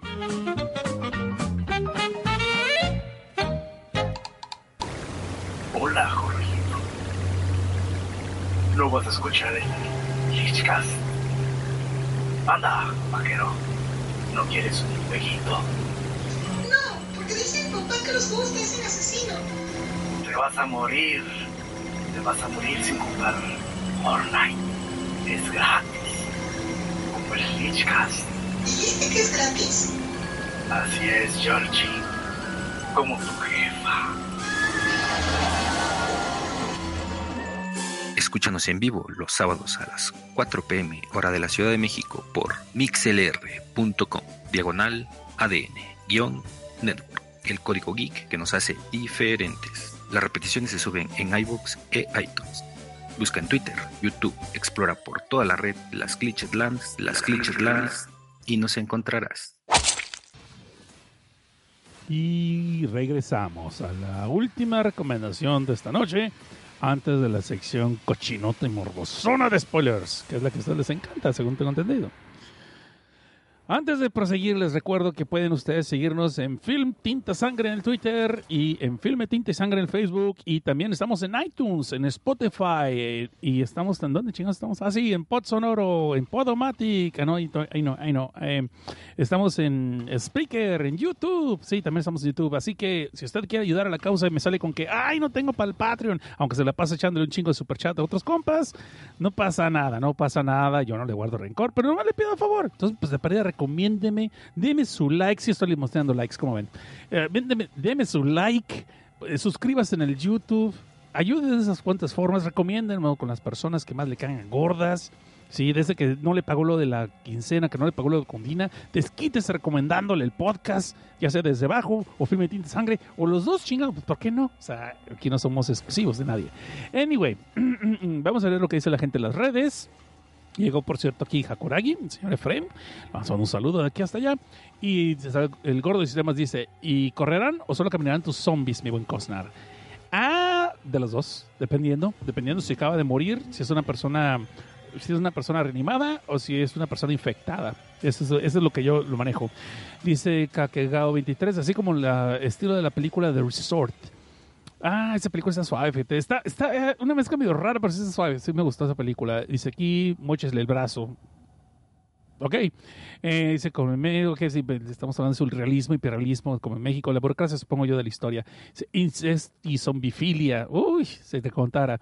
Zombie como el morro de Cabaneri. Ah, fíjate que no, no va por ahí tan así, pero bueno. José Bernardo Camarillo Becerra acaba de llegar. ¡Ey, saludos! Saludos para acá también. Y dice, lo bueno de trabajar de noche es que puede escuchar a Sed en Filme Tinta y Sangre de Nea sin que nadie se moleste. Sin que nadie me moleste. Dice, ok, chingón. Sí, súbele todo el volumen. ¡Chichis, pitos, nelgas! Así a ver, entonces, y que llegue el jefe, no, te venía a ver aquí, te venía a monitorear. A mí me pasó una vez, estaba yo acá escuchando podcast, bien chingón, porque los domingos trabajo y estoy solo, que siempre soy el que hace la guardia de, en, en sistemas, y que llega mi jefe. Lo bueno es que ya me conoce y sabe que hago podcast y todo, y no hubo bronca, no hubo bronca. Este, curiosamente, este, tuve bronca, pero sí se quedé así como que, ups, en otro momento tal vez me hubieran potado, ¿no? Dice aquí Hakuragi que acaba de llegar. Dice, ok, dice, che, che, che, me voy a saltar. Estoy leyendo los comentarios del chat ahorita. Sugaku Gurashi. No sé qué sea eso, pero ok, sí.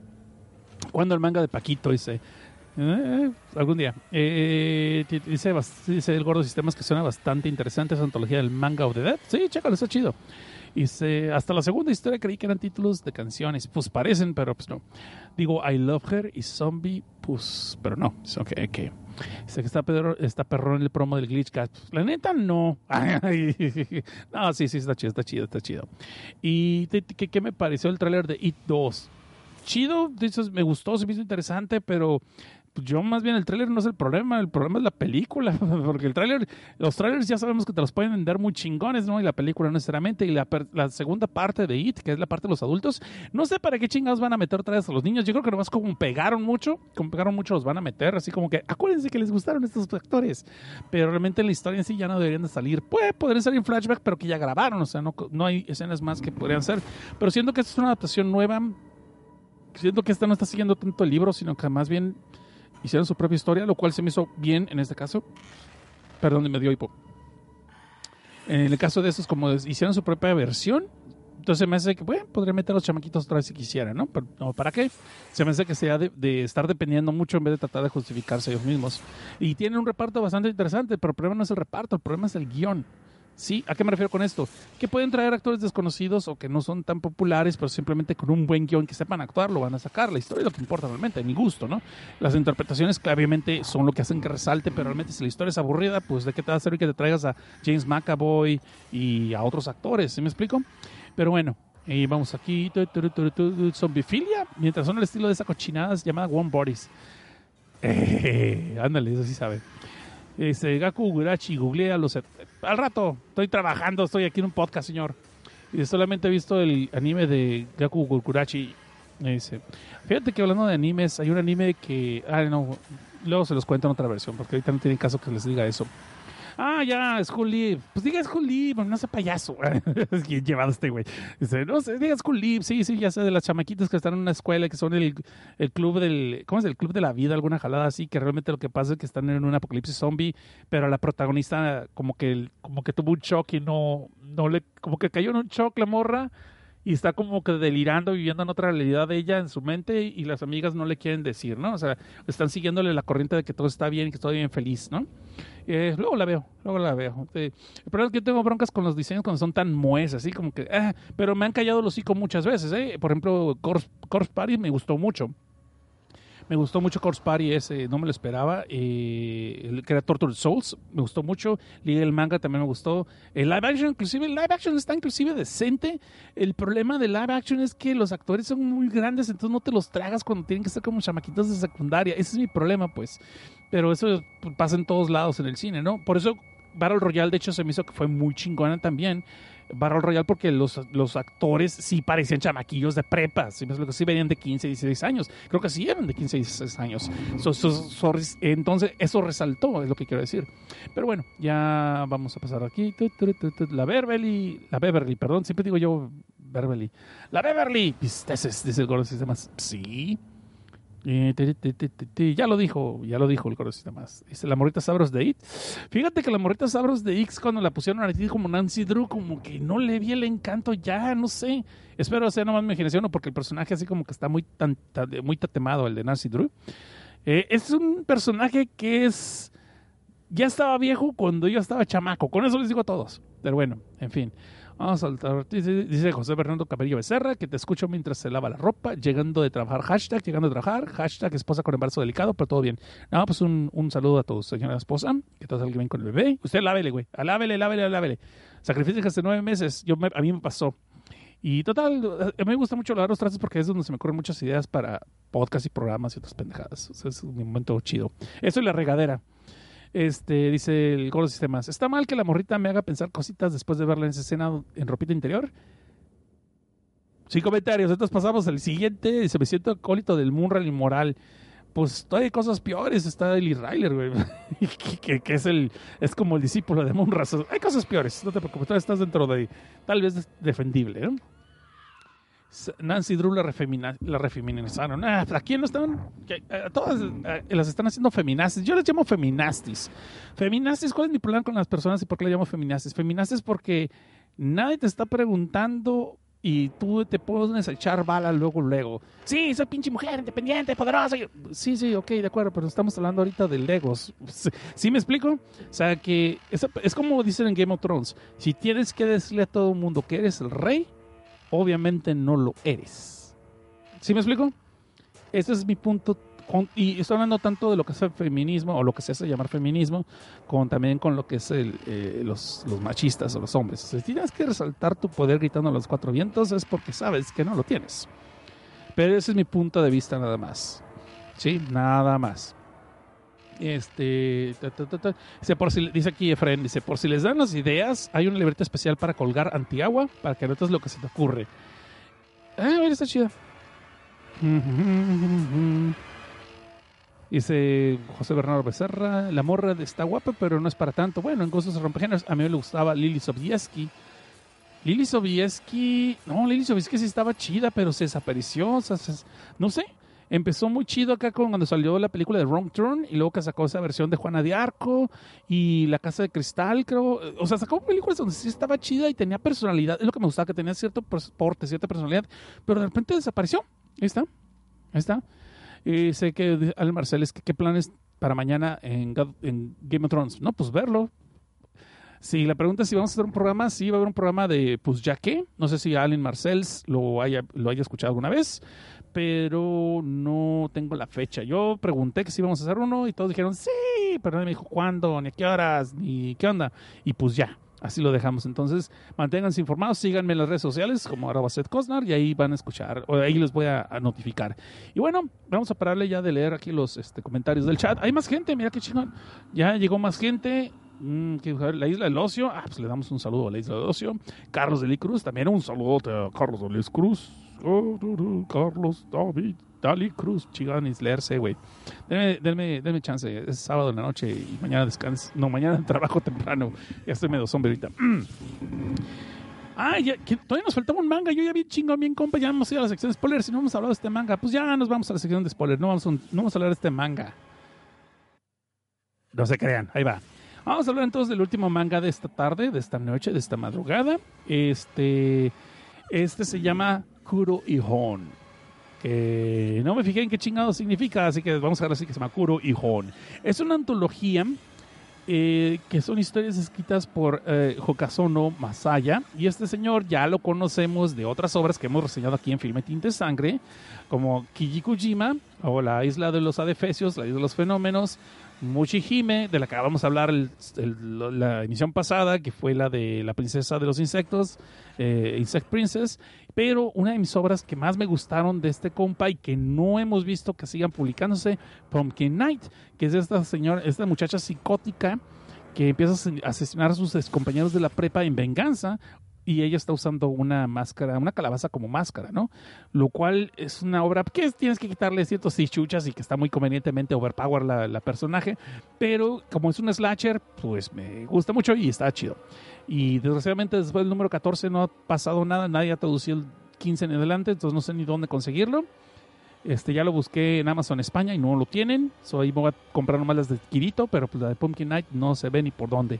So, pero estamos hablando del autor, ¿no? Que es Hokazuno y Masaya. Ahora, eh, también allí está, es una antología que está interesante el concepto.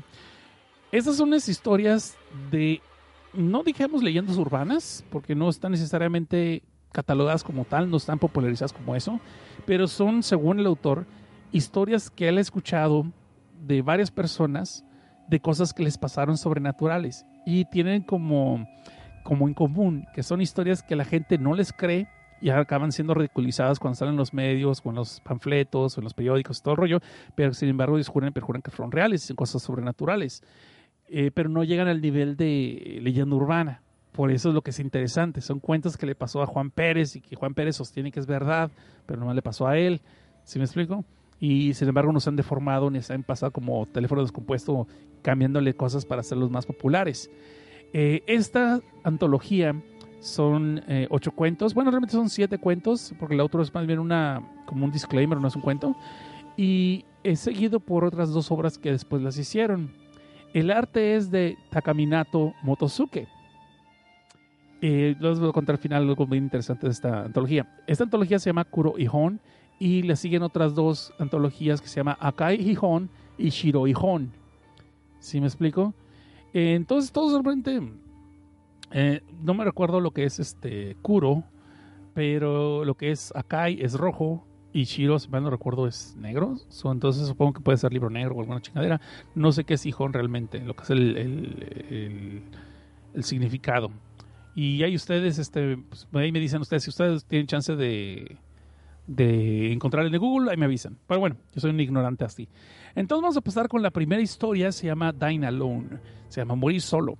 Y es la historia de un cuate cerrajero, pero que también es contratado por, es contratado por los edificios para ir a checar los departamentos cuando ven que ya los inquilinos no salen durante mucho tiempo. Para, y tiene que investigar, entrar a los departamentos y a ver si encuentran a- a- qué pasó con el inquilino. Y por desgracia muchas veces eso incluye que tal vez el inquilino murió en soledad y nadie se ha dado cuenta y el cadáver pues ya está descompuesto. Que esto es un fenómeno que está pasando mucho en Japón ahorita que se llama el kodokushi. Y no lo estoy, no lo estoy alboreando nada, pero sí, se llama kodokuchi, se llama este fenómeno, que es cuando obviamente la gente, ya ves que en Japón tienen esa onda que son muy aislados, como que no hablan mucho con sus vecinos, no se meten con nadie, como que les gusta mucho, supuestamente les gusta mucho estar en soledad y muy, eh, muy en privado y su privacidad y todas esas madres. Bueno, desgraciadamente también pasa que muchas veces las personas mayores sobre todo, eh, pues ya no tienen ni quien los visite, o los visitan cada, que será cada vuelta del jale y se llegan a enfermar o se llegan a morir y la gente no se da cuenta hasta que pues, el cuerpo se empieza a descomponer y los vecinos se quejan del olor o peor de los casos, inclusive en algunos departamentos empieza a escurrir eh, los líquidos de, de la descomposición a los otros pisos de abajo. Y eso es real. Ahí ustedes pueden buscar este, este fenómeno, pueden investigarlo en YouTube, hay varios este, reportajes, o si no, si son huevones, pues pueden quedarse con el Kira Sensei, que es alguien que yo recomiendo mucho para lo que es la cultura japonesa, y que hablan de esto del Kudokuchi, Kodokuchi, perdón. Eh, bueno, en este caso es la historia de este compa que le toca ir a abrir un departamento y obviamente en cuanto entra se topa con que sí, el inquilino este, ya falleció y pues resulta ser que es un otaku y no le digo broma, es un otaku porque tiene llenas sus paredes de puras idols y monitas moe y el vato está todo obeso y gigantesco. Lo malo está cuando este muerto de repente como que se levanta para decir, ¿qué huele, qué huele, quién viene allí? Y sácate un Twinkie. Pero eso no es todo lo que va a pasar en el cuento y hasta ahí les voy a contar. De pasamos al cuento llamado Red Devil, el Diablo Rojo o como decimos, Don Diablo Colorado, que es un puerto escapado con... perdón, chiste estúpido que no puede resistir. Perdón, perdón, perdón, perdón, no pude resistir la tentación. Aguántenme tantito. Entonces, es, eh, hablando de serio, hablando de serio. Permítanme una bofetada por menso. Ok, ya. Vamos a hablar en serio. Entonces, esta es la historia de un chamaquito que constantemente tiene pesadillas, ¿no? Y una de las más recurrentes es de que está jugando cartas en la casa de su amigo Uchi, son chamaquitos como de primaria, y está lloviendo fuera y por tanto no pueden salir. Y de repente en lo que están jugando ellos cartas y pasando eso chido, de repente se abre de un solo golpe la, la, la puerta del cuarto del chamaquito, de su amigo, de Uchi, y llega un asesino con un tremendo machetote y, y corpulento, gigantesco, y como algo característico es que tiene una máscara o está usando la cabeza de un cerdo como máscara. Así como un homenaje a, la, isla de los Efesios, pero este no viene de traje, este más bien como Texas Chainsaw Massacre, ¿no? Pero con una cabeza de coche. Y obviamente el chamaquito pues se despierta todo asustado, todo Twinkie, ya es acá sacándose en uno, pero nipón. Y obviamente al ver que es una pesadilla al siguiente, pues va con su amigo, siempre le cuenta, y pues su amigo le dice, ah, pues no te preocupes, no pasó nada, aquí estamos, y mira qué chido y todo el rollo.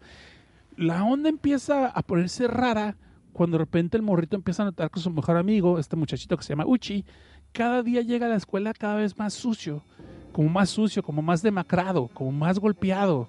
Sí, pero no puede entender el por qué y el niño pues, sigue trabajando como si nada, no dice nada, pero también después empieza a apestar, empieza a tener un olor más fuerte, más apestoso, que nadie se quiere juntar con él más que el protagonista porque es su mejor amigo. Y hasta ahí los voy a contar, porque después se pone más feo el asunto. De ahí pasamos entonces a lo que se llama La Pequeña Hermana, Little Sister. Y esta trata de una morrita que eh, va y se queja con su hermana mayor allá en la casa de que en la escuela pues la bulea, ¿no? Y sí la bulean, cabrón. La bulea mucho esta otra morra bulera, chamaquilla también de primaria. Y pues la hermana mayor le dice, no, es que te tienes que defender, te tienes que ponerte el tiro y ponerle un hasta aquí a la chava, si no, nunca te va a dejar en paz. Y este, podemos ver que se lo humillan bastante feo a la morrita. Son chamaquitos de primaria, ¿no?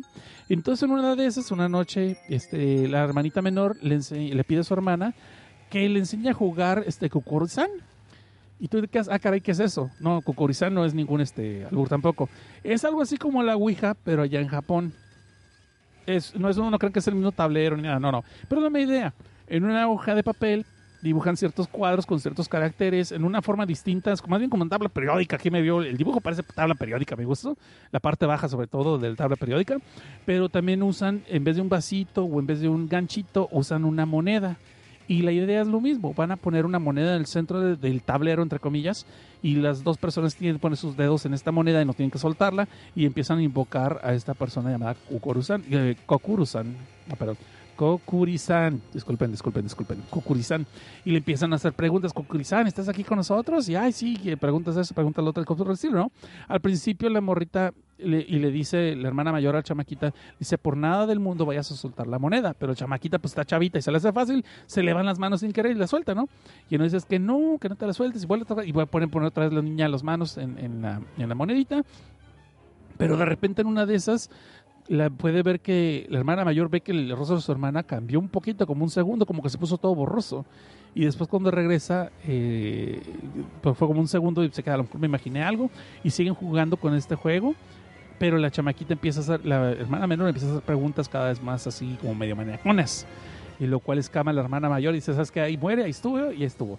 Y las cosas empiezan a cambiar para bien para la hermanita menor, pero hasta aquí les voy a contar por qué. Y entonces nos pasamos a otro cuento. Mm. Luego leo, luego los comentarios. Sigan comentando ahorita en, el chat, pero luego les voy a leer hasta el final, ¿ok? Entonces de aquí pasamos a lo que es el cuento del segundo piso, second floor. Y esto trata de un, un par de constructores de esos que están trabajando, maestros pues, que están este, remodelando todo el segundo piso de un edificio donde hay varios negocios. Y en uno de los negocios es que hay una escuela primaria de ese tipo para estudiar para los exámenes, que le llaman cram school, como, sí, como, como de- para hacer tareas extras, ¿no? Y este tipo de constructores pues están dándole, porque solamente son ellos dos, tienen que darlo en chinga porque tienen cierto tiempo fijo para poder acabar esa remodelación.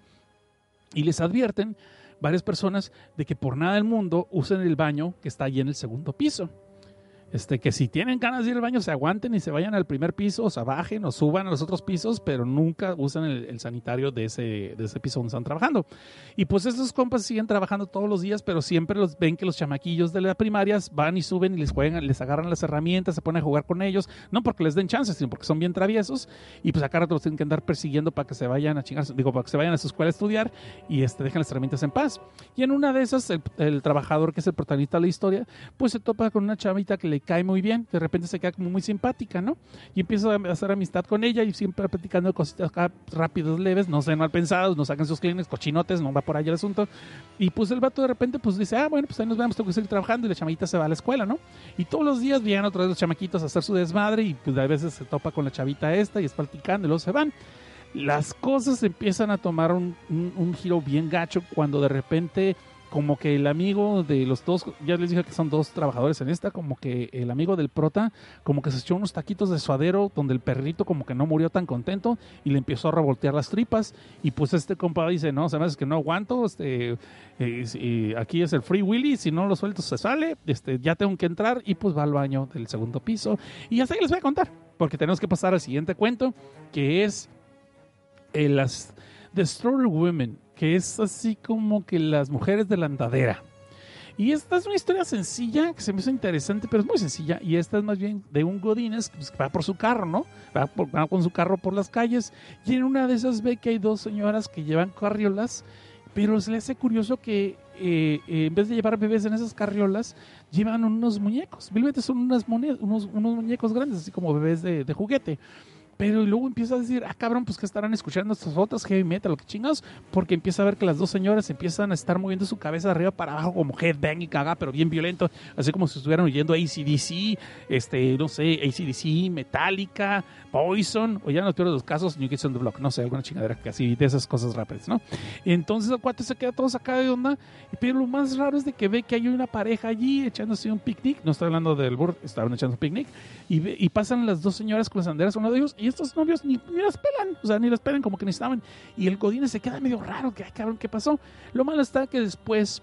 Cuando llega a su trabajo y les cuenta a su jefe, pues el jefe le dice, ah, sí, en la calle X por donde anduviste. Eh, sí, tiene su historial, ¿sabes qué? Yo que tú me iba por otro lugar, no pasaba otra vez por allí. Pero ya saben que pues, lo que es el prota, pues ahí va, tiene que pasar por la calle X y pues se topa con que, pues, sorpresas, ¿no? Y entonces pasamos a la siguiente historia. Entonces pasamos a lo que se llama interferencia, interference. Este es el cuento que dura dos números, o sea, es un cuento que continúa. Y no voy a decir muchos detalles para que lo puedan leer ustedes. Este es simplemente de una pareja de novios que se ven después de un rato que no se habían visto y están en una cita. Y pues el novio le cuenta: ¿Qué onda? ¿Dónde fuiste? ¿Con quién echaste pata? Digo, ¿qué onda? ¿Qué hiciste todo este tiempo que no fuiste? Porque la morra supuestamente fue a un funeral. Y la chava le cuenta de que, oh, ¿sabes qué? Pues sí, sí, estuvo feo el funeral y todo. Pues ¿sabes qué es lo peor? Que me topé con mi tío, este, el tío que no había visto hace mucho tiempo. Y te quedas tú, ah, caray, ¿qué pasó? Y ¿saben qué? Permítanme un segundito. Eh, Perdón, tuve que estornudar. Le tallé el micrófono a tiempo, pues, porque si no. Porque a mí me revienta cuando la gente tose en el micrófono, así que uy, te ensordece. Desgraciadamente a veces pasa, no lo puedes evitar, pero ahorita que estornudar, sí lo alcancé a. Ok, y, y fíjate que va a doc a lo que estamos platicando. Porque yo tengo alergia a las mascotas. Me encantan los animales, me encantan las mascotas, los gatos y los perros. Sobre todo los gatos me encantan. Desgraciadamente tengo alergias que no me lo permiten, aunque ya estoy bien medicado. Pues estoy medicado por todas un chido de cosas, pero ¿y, y qué más? Una, una, una pinche de pastilla más, ¿no? El caso es, perdón, ahorita voy, voy a algún punto con esto. El caso es de que resulta ser que eh, la novia le está contando que en el funeral eh, había un tío que no veían hace mucho tiempo y pues que el tío estaba así como que, ah, que muy bonachón y todo, pero que cada vez que hablaba con él sentía como que apestaba, como que tenía un olor muy raro. Si me explico, como que olía perro mojado el señor todo el tiempo. Y pues no quería decir nada, pues porque ya sabes que los japoneses son muy así, muy, muy propios, ¿no? Pero pues como que sí le estaba calando a platicar con él y todo el rollo. Eh, resulta ser que, el- que este tío pues se casó con una muchacha que, que era de una familia adinerada y pues el vato era medio huevonzón, entonces dije pues le hizo fácil, ¿no? Se casó con esta chava y ya se metió a la familia y empezó ahí a hacerse un negocito con todo, con, con el capital de la familia, lo cual obviamente se podrán imaginar no llevó algo bueno, pero la onda es y que a través de eso empezamos a notar esta mm, tradición que se llama Inugami. Y es una tradición medio, medio gachona que quisiera pensar que no pasó, pero parece que sí, sí la llevaban, donde tenían la costumbre de enterrar a un perro vivo, enterrarlo hasta lo que es el cuello y dejaban la cabeza del perrito hacia afuera, ¿no? O sea, hacia el aire libre. Y para colmo, como el perro no se podía mover, pues estaba todo enterrado, le ponían un pedazo de carne cerca del, del animal, pero cerca de tal forma que la pudiera eh, oler y se la antajara y tratara de agarrarla, pero no tan cerca que la pudiera realmente este, pescar y comer. Y así tenían al pobre animalito este, durante muchos días, durante muchas semanas, inclusive hasta que ya está a punto de morir, mo- a punto de morir y que ya estaba todo loco por el hambre, por, eh, por no tomar agua, todo ya devariando y todo que estuviera ya enojado, así delirante. Entonces llegaba alguien y lo degollaba al perro, lo, lo decapitaba. Y esa cabeza del perro supuestamente contenía toda la todo el coraje, toda la ira, toda la rabia del pobre animal por todo lo que había sufrido y que se usa para maldiciones. ¿Por qué les estoy contando esto? Pues porque algo tiene que ver y no les voy a contar ahorita porque no sé qué son spoilers. Pero bueno, entonces eh, pasamos a lo que es el último episodio, el último cuento de esta historia, de esta antología, que se llama La Casa Negra de Black House. Y este es donde, este es otra vez una, un cuento contado tras casi todas estas historias, casi todas estas historias son como narrativas de lo que le pasó a alguien. Y te, no, sí, déjenme decirle lo que me pasó tal día. Oh, me pasó esto, el otro. Casi todas. Nomás la de Interference es la que no. Y esta de Black House es eh, dos trabajadores otra vez que están reconstruyendo un departamento, pero los dueños del departamento le ponen solamente dos días de límite. Tienen que trabajar todo en dos días. ¿Por qué? ¿Quién sabe? Pero tienen solamente dos días para remodelar todo el departamento. Y eran dos personas los constructores, pero dije, ok, está difícil, pero sí le podemos hacer. La bronca está que de repente la, la dueña del departamento va toda encabronada con el, protagonista y le dice que tiene que correr a su empleado, que lo tiene que votar, que no lo quiere ya en la casa, que tienen que salirse a la chingada, lo tiene que correr inmediatamente.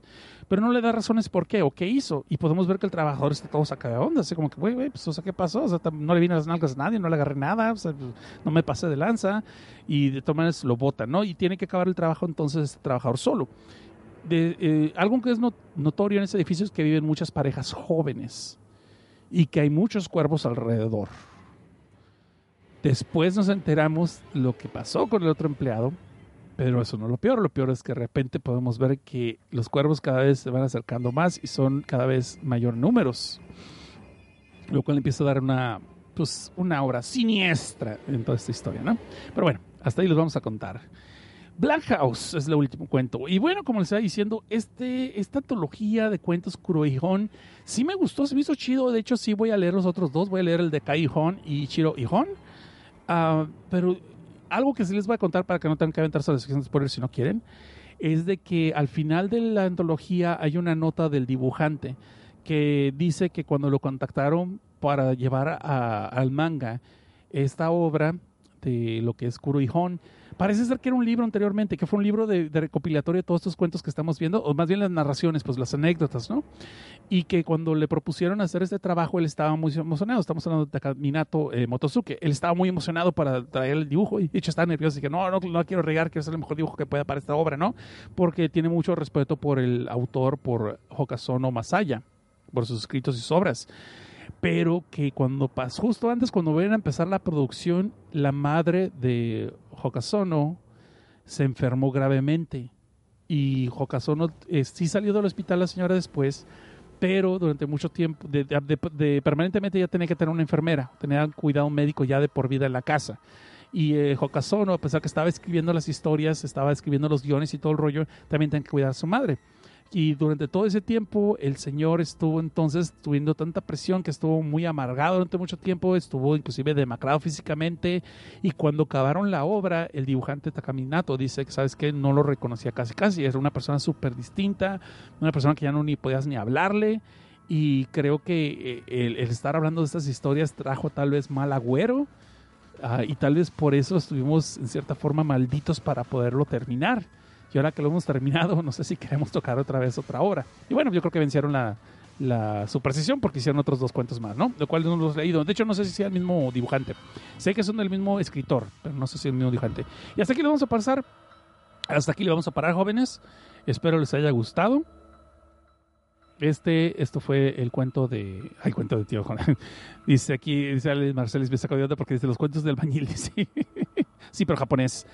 Eh, sensacional de albañiles nipones, ¿no? Se debería llamar esta cosa. Bueno, esto es todo por el, episodio de hoy. Espero les haya gustado. Muchas gracias por haber escuchado. Todas las personas que se desvelaron y los que se van a quedar en la sección de spoilers, vamos a traerlos rápido porque pues, hay que levantarse temprano mañana, o al ratito, más mejor dicho. Así que hasta aquí le vamos a parar. Por favor, recomiéndenos con las personas que creen que les puede gustar este proyecto y aunque ustedes no sepan si les gusta o no, recomiéndenos, ¿no? Filme Tinta y Sangre se transmite cada dos sábados por lo que es ADN Network aquí en MixLR.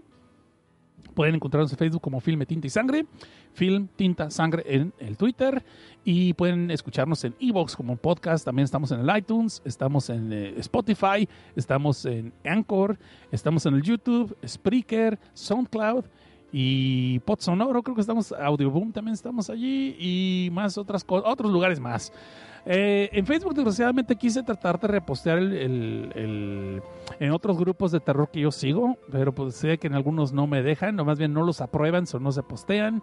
So, tal vez en algunos como aficionados al terror o misterio y terror, y otros que se llaman apasionados por el cine de terror y terror en general. Hay algunos que sí me dejan, hay otros que no, pero también cuando pedí permiso nadie me respondió, yo seguí posteando y creo que ya me banearon de otros. Creo que me banearon de Can You Waifu Do This, pero está bien porque eran demasiados trapitos, no pasa nada. Así como que era muy vergonzoso abrir el Facebook en el trabajo a veces. Pero bueno, hasta ahí lo vamos a dejar. Esto fue Filme, Tinta y Sangre. Vamos a despedir a las personas que todavía están con nosotros, por si no se quedan en la sección de spoilers. Tenemos a lo que es Midamar, a Fer Jippy Jippy Jippy, a Butler B, a Mike, a Guillermo N. Montalvo, Janus G, Vulture MX, Mi Cool. No te metas con Mi Cool. este, Javi Rodríguez, Oscar Jacinto, Allen Marcells, Hakuragi, Sasefren, La Isla del Ocio, Carlos de Cruz, José Bernardo Camarillo Becerra, El Gordo Sistemas, Fer Díaz de León. Eh, también tenemos a Bucky Ruth. Ah, caray, creo que eso es nuevo. Y seis más que no se pusieron Nick. Ya se fue el, David Cruz. Y qué gacho. Así es el David Cruz, así. Nomás dice, ay, llévame a Animex porque no se quedan los programas. Pues que así como, pues. No es cierto, David. Y un saludo de una vez a Edgar Mayoral, o como decimos aquí en Estados Unidos, Edgar Mayoral. Y a ustedes todos que nos están escuchando la quinta emisión en versión podcast, muchas gracias por escuchar. Yo soy Seth Cosnar y a los seis que no se pusieron el link, sigan chidos y no cambien. Y después el promo sigue la sección de spoilers. Así que no se vayan si quieren spoiler.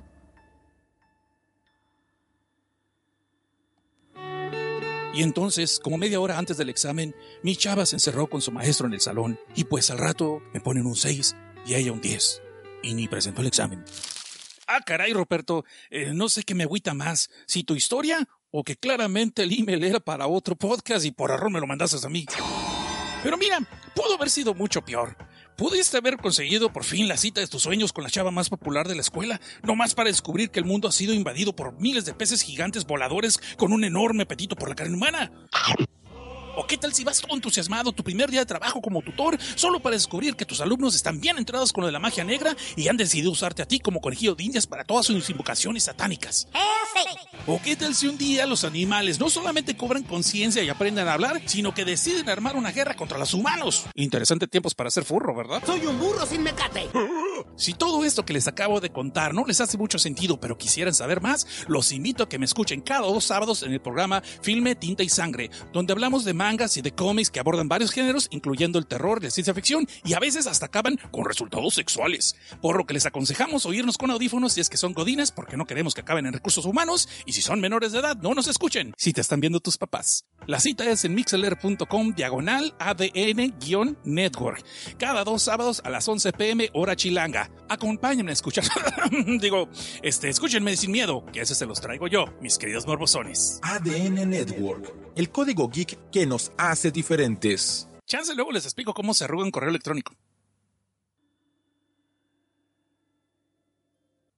Y continuamos.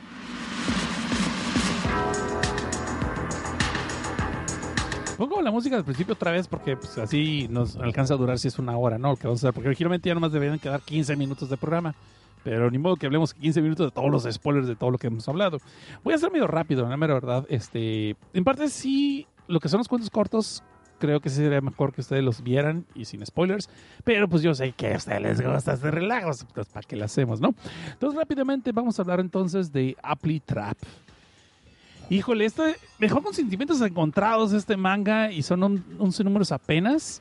No hay mucho que spoilear todavía. Yo creo que este sí lo podemos saltar de los spoilers. Pero algo sí puedo decir es que la amiga Meiko, la... es que presito para malas ideas. Eh, esta amiga de que aparentemente la clásica morrita que, que creció con estos morros, que se conocen desde niños y la chingada, y pues se siguen juntos en la prepa. Por lo menos hasta ahorita no se ha visto que vaya a ser el clásico triángulo amoroso, ni que es el clásico que, ay, yo siempre te quise, pero nunca te hice nada, nunca te dije nada. O sea, no, no para nada. No tiene nada que ver con eso. Eh, realmente casi ni sale, ¿eh? sale mucho al principio y después la desaparecen de los 11 números. Más bien todo lo que pasa después se pasa con lo que es este Natsume Hikari, la morra sabro, que es medio perra, medio bitch. Pero bueno, rápidamente de qué trataba Apply Trap. Apply Trap es de estos estudiantes que entran a una escuela y en su primer día de clases se anda corriendo el rumor que hay una nueva red social eh, que es este, endorsada por la escuela, por la preparatoria. De hecho, son obligaciones de que los hagan y les van a dar ciertas tareas donde también les van a dar puntajes. Y conforme van ganando puntajes hay ciertas reglas que pueden ganar dobles puntos o triples puntos. También se hacen en, en- grupo algunas actividades. Y este eh, la bronca es de que el protagonista se da cuenta de que algunas, algunos retos, algunos encargos, puedes hacer trampa. Y él está muy emputado con la gente que hace trampas. Como en la sección de spoilers, aquí sí les voy a hablar entonces de lo que es el protagonista y una bronca que tiene el protagonista muy grave. Resulta ser que el morro eh, de, de chamaquito lo golpeaba a su mamá un chingo. Su mamá era una gamer, aparentemente, de esas Hokomori. No, no era Hokomori porque sí salía de la casa de vez en cuando, pero esas señoras obsesionadas con los videojuegos de computadora. No nos queda muy claro si nomás era League of Legends ese tipo de jaladas o si era todo tipo de juegos, pero era de las señoras que sí se metía mucho en los torneos de días y días, de, sí, de RPGs masivos de MMOR, mm, ¿cómo se llaman esas cosas? El caso es de que la señora sí descuidaba mucho a su hijo y el papá, como clásico este matrimonio japonés donde el, papá trabaja días y días en la empresa y pues se pasa sin venir a la casa varios días, pues en cuenta se daba, ¿no? De que el chamaquito estaba todo descuidado y la señora aparte de eso pues era gamer borracha y violenta, pues se desquitaba con el chamaquito, lo maltrataba un chingo. Entonces el chamaquito iba a la escuela siempre con moretones o todo este, desnutrido, pero pues no decía nada porque no quería meter en problemas a su mamá. Las cosas de que el chamaquito de repente ya se empieza a hartar y decide quitarse la vida, entonces decide cortarse las venas, pero pues como es un morrito y está, pues no sabe, no, no vio los tutoriales de videos de YouTube cómo suicidarse cortándose las venas, pues acaba en el hospital y se salva, ¿no? Lo salvan la vida. Pero pues cuando llega acá con la mamá, otra vez la mamá está harto preocupada y como que va a despertar y entender la onda. No, lo sigue agarrando a madrazos. Que porque ya ahora la gente va a pensar que ella es una mala madre, y que qué mal agradecido es el chamaco, etcétera, etcétera. Pero las cosas se complican cuando el papá llega a la casa y, y se da cuenta que la mamá lo maltrata. Entonces va el papá con la madre y le surte su mandarín a engajos que acaba matándola a golpes. Porque el chamaquito, pues obviamente el, el papá, aquí se me está olvidando esto, el papá le pregunta que quién le hizo esa cortada en, eh, las venas, pues que- que le quiso ese corte. Y el chamaquito se le hizo fácil, ya estaba todo traumado y estaba todo asustado y le dice, no, pues mamá me lo hizo. Y pues el papá va sobre la madre porque pues asume que aparte que lo maltrataba, que sí, obviamente sí lo maltrataba y lo dejaba todo desnutrido, pues asumía que la madre también lo, le corté el brazo porque no lo va a asesinar y pues acaba matando a la madre. El papá acaba yendo a la cárcel y pues el niño acaba criándose en huerfanatorios, ¿no? Entonces, obviamente con eso es que él nace con ese tipo de sentimiento. No se ve que tenga sentimiento de culpa, se sentía liberado, cabrón. Es lo que está interesante del personaje, por eso tal vez no nos podemos identificar mucho con él.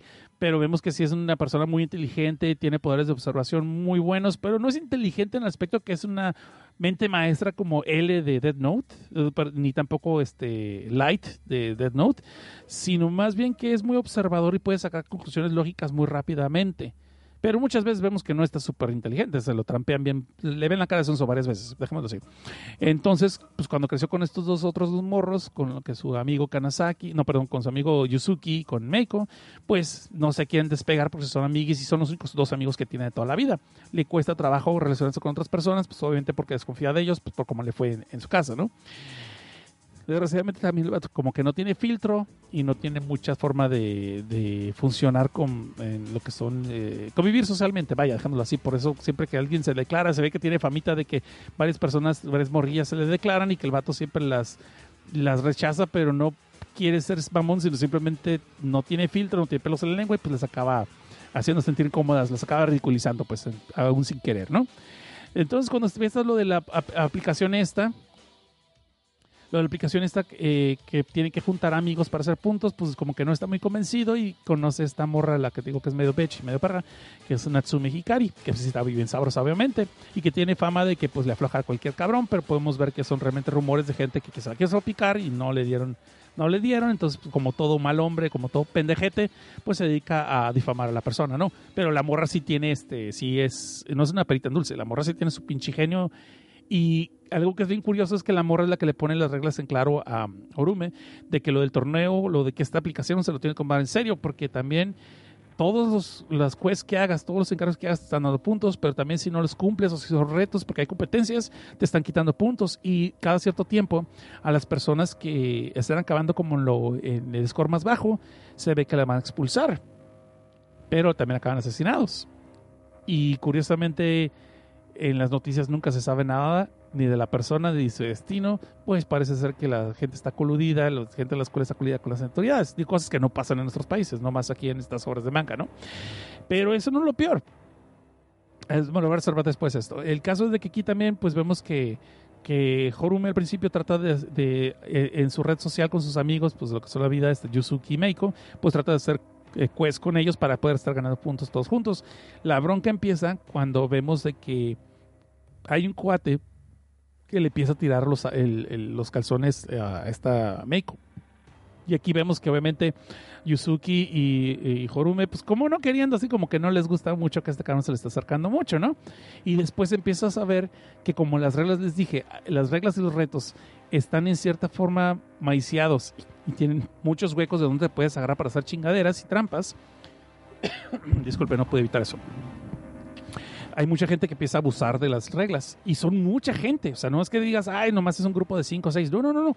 Casi, casi como quien dice el- los grupos, porque son varios este, salones, es en la escuela, toda la escuela, ¿no? Toda esta, toda esta preparatoria. Muchas de las personas que están haciendo, puedes ver que empiezan a ver amistades que empiezan a traicionar y ponerse cuatro o se empiezan a hacer grupitos para poner a los otros en trampas y quitarles puntos y que vayan cayendo cada vez más bajo el rating, el ranking. Y entre una de esas está el comité disciplinario, que supuestamente estos güeyes tienen que guardar el orden, tienen que hacer que todos los estudiantes estén bien con su uniforme, que estén bien abrochados las chaquetas, sin albur, que este, todos traigan su corbata, que traigan su carnet de indicación y cosas por el estilo, pero lo que no ven es de que esta aplicación, cuando están haciendo sus encargos, hay zonas donde no hacen válidos tus méritos y hay otras zonas donde te castigan si no estás haciendo los méritos. La bronca es que no hay una regla establecida en qué áreas se puede y qué áreas no se puede. Entonces el protagonista, pues obviamente por medio del protagonista estamos viendo dónde está él encontrando eh, los puntos débiles de la aplicación, dónde, dónde se puede, dónde tienes que hacer ciertas acciones y dónde puedes no hacer nada y no te pasa nada. En una de esas es donde se da cuenta que este comité, una de las primeras pendejadas que pasan es que este comité de, disciplina se agarran un güey que está todo malfajado, que trae el uniforme todo este, manchado y lo empiezan a humillar, lo empiezan a hacer chingaderas para ganar puntos. Lo que luego nos enteramos que el mismo comité golpearon este morro, lo hicieron, lo desaliñaron, lo desfajaron, donde no había cámaras y donde no podían ser castigados para después ponerles, ponerle el 4 y, castigarlo en las, en las eh, regiones donde sí está aplicada la aplicación. Valga la redundancia. Y esto se empieza a ver en muchos casos. Ahí empiezan a hacer competencias de ver quién puede comer más, pero están trampeadas. Pueden, empiezan a hacer competencias de, vencidas, de juegos de cartas, de juegos de, de esos de este juego de, fichas del tablero, el Go, que le llaman, el Go, y cosas por el estilo, ¿no? Eh, y esto es básicamente lo que estamos viendo. Entonces digo, sí, está suave la historia, está bien la idea, pero no se me hizo tan interesante el desarrollo, creo que es el problema. Pero aquí podemos ver también que este compa Jorume empieza a ver que la, que empieza como a descubrir quiénes son doble caras y los empieza a, como que los empieza a leer fácilmente, empieza a irles definiendo qué es la personalidad de cada persona, empieza a ver dónde están trampeando y qué patita cojean y qué es dónde están trampas, y empieza obviamente a desconfiar de gente. Pero lo bronca, como les digo, no está tan inteligente el vato, no es súper sabio, y en cierta parte me gustó eso que no es súper sabio porque se lo trampean a él y le ven la cara de pendejo también dos veces. Y son personas que tú dices, ay cabrón, este fue. Y personas que dices, ay cabrón, pues este se que ni sabe de qué está hablando y sin embargo se lo trampeó. Y es algo que está chido. Eh, de hecho, de ahí es donde ves también. Aquí sí les voy a contar esto. Ya les había dado el comité este de la disciplina. Pues resulta ser que el comité de disciplina estaba agarrando morritas también, las estaba encuerando y las estaba manoseando y casi casi violando, usando abuso de autoridad por medio de la aplicación.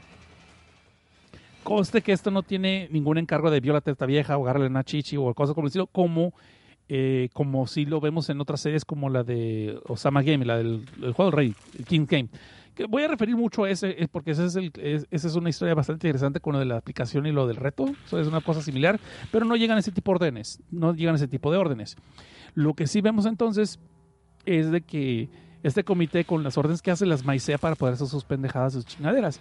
Y recuerden que les había dicho que hay un compa que estaba queriendo como que hacer puntos con May, con la mejor amiga de, estos morros, de los protagonistas.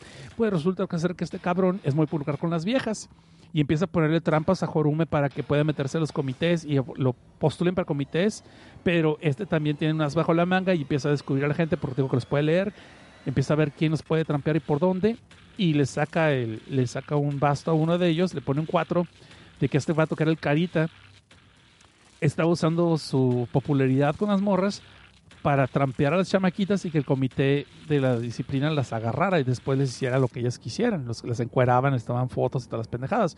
Pero él estaba recibiendo puntos por estar ayudándoles, pero la gente no lo sabía. Entonces, eh, Jomari al principio le saca los trapos al balcón y obviamente la popularidad de este personaje se va al suelo. Y es el que vemos que es el primero, según recuerdo es el primero, que cae en el ranking bien bajo, y en una de esas deja de, de repente desaparece, ya nadie quiere trabajar con él, nadie quiere hacer encargos, pues porque se corre la voz de que este vato es el que estaba mandando, estaba regenteando las morritas con el paro de que era el popular, era el carita, y pues hasta, algunas acababan hasta violadas, ¿no? Entonces, y él era como cómplice. Eh, en una de esas se ve que esta morra, la, la eh, Natsume, pues le está tirando el calzón a, a Homar, el protagonista, ¿no? Se anda muy, muy interesada en él pero la morra vemos que es muy torpe por las cosas de la tecnología y de repente vemos que es como muy violenta, como muy bipolar, como muy... Es la clásica pinche vieja sundere, ¿no? Ya valió madre este pinche cliché de la, de la historia. Pues no. Eh, Homari se da cuenta, como le está leyendo, su personalidad, se da cuenta que no, que está actuando realmente, que ni es tonta para la tecnología y que realmente ni es sundere ni violenta, sino se está haciendo así para hacerse lo interesante para llamarle la atención a él. Lo que sí se ve es de que la morra, pues ya le tira el calzón directo. Pues yo quiero contigo, cabrón, quiero pegarme contigo porque mira que eres un pinche maníaco. Yo sé que tú vas a saber jugar este juego y pues quiero ver cómo los, cómo los humillas. O sea, porque realmente a mí lo que me gusta es trampear a la gente, ponerlos en la trampa y cuando y quiero ver la cara que ponen cuando se dan cuenta que los acabo de chingar. Los acabo de chingar. Que eso pues, me emociona. Justo cuando está pasando eso, llega el vato que era el carita este que andaba regentando las morras y la tiene un movimiento bien raro, ya la medio un cuero la otra morra, no sabemos cómo la hace, y le va a degollar con un cuchillo. Pues sácate un Twinkie que de repente sale la botarga, del, la botarga de esta aplicación, y no estoy bromeando, sale la, botarga de esta aplicación, que es una cruza de Paquita al pura con alas y con una capita y una espada tipo de caballero medieval. Y llega volando quién sabe de dónde y madre, se ensarta al otro cabrón y no son cosas sexuales, se lo ensarta, lo, lo mata, lo degolla. No es cierto, nomás lo, lo, lo, pues le ensarta la espada, güey, en la espalda al otro cabrón y mata a este morro que era el carita, porque era el que tenía el ranking más bajo. Y ahí la otra morra, este Natsume, le dice al protagonista Humare, ya ves, te dije que cuando te eliminaban no acabas nomás expulsado, sino que acabas muerto. Y es donde acaba el otro 20 de que, ay, cabrón, ¿qué pasó? Es real. Pero eso no es lo peor. Lo más interesante es que la morra Natsume agarra al protagonista y se lo lleva a los arbustos porque está en un parque y se lo lleva a los arbustos mientras la vaca sigue degollando a otro cabrón. y la morra se empieza a masturbar porque se emocionó con se emocionó con lo que acaba de pasar de que mataron al otro güey y que ella estaba cerca y está toda chorreada. Disculpen por todas las damitas que están escuchando este programa. Sí.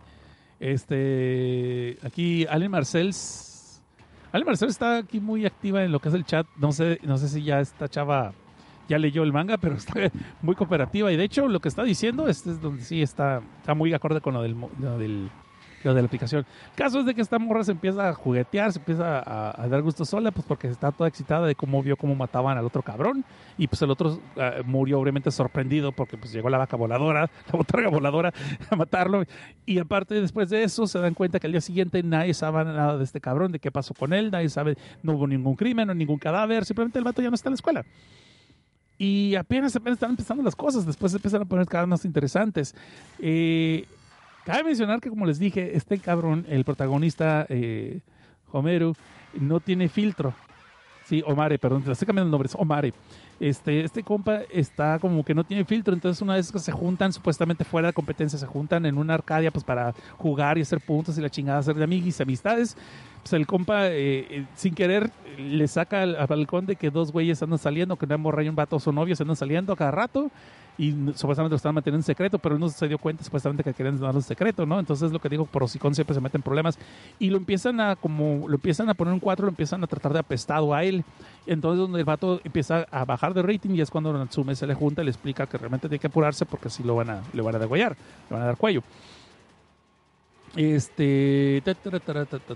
Bueno, pues hasta ahí les puedo contar de esta. esta, porque luego se pone interesante. Luego hay un juego de cartas que dura mucho ese juego de cartas, pero sí, yo no entendí qué tipo de juego es. No es Texas Hold'em, no es póker, es otro tipo de juego. Supongo un juego japonés que es una especie como de tres es solitario, pues son tres barras en la mesa y están jugando a ver quién tiene esa carta o quién no la tiene. Y es mucha estrategia y ahí es donde están saliendo. Y hay cosas que podemos ver que el protagonista, pues supuestamente le caen en la madre los tramposos, pues porque se acuerda de su mamá que se trampa los juegos, lo maltrataba y todo rollo pero pues él también tiene con la que le pisen.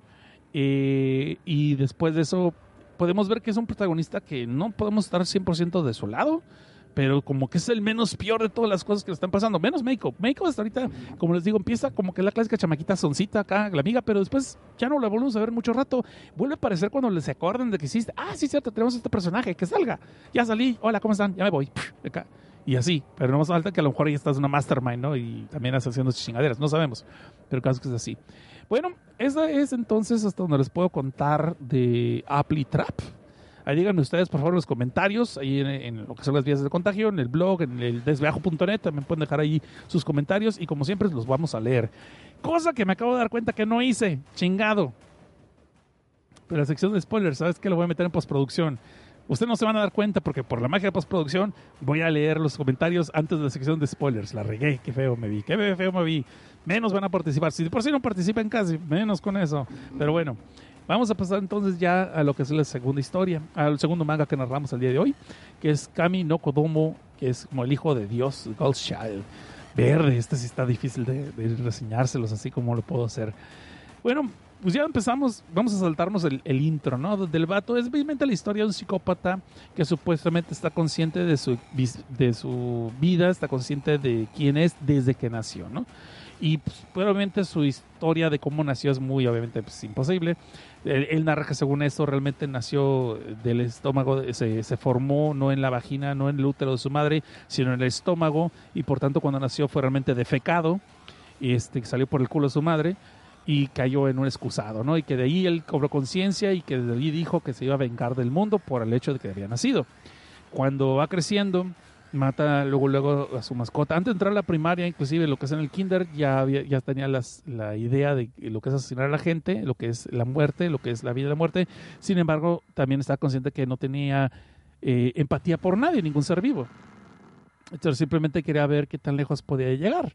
Y obviamente, supuestamente, como había entendido ya cómo trabajaba la sociedad y cómo podía navegar por medio de la sociedad sin ser, eh, sin resaltar y sin que la gente se diera cuenta que algo estaba mal con él.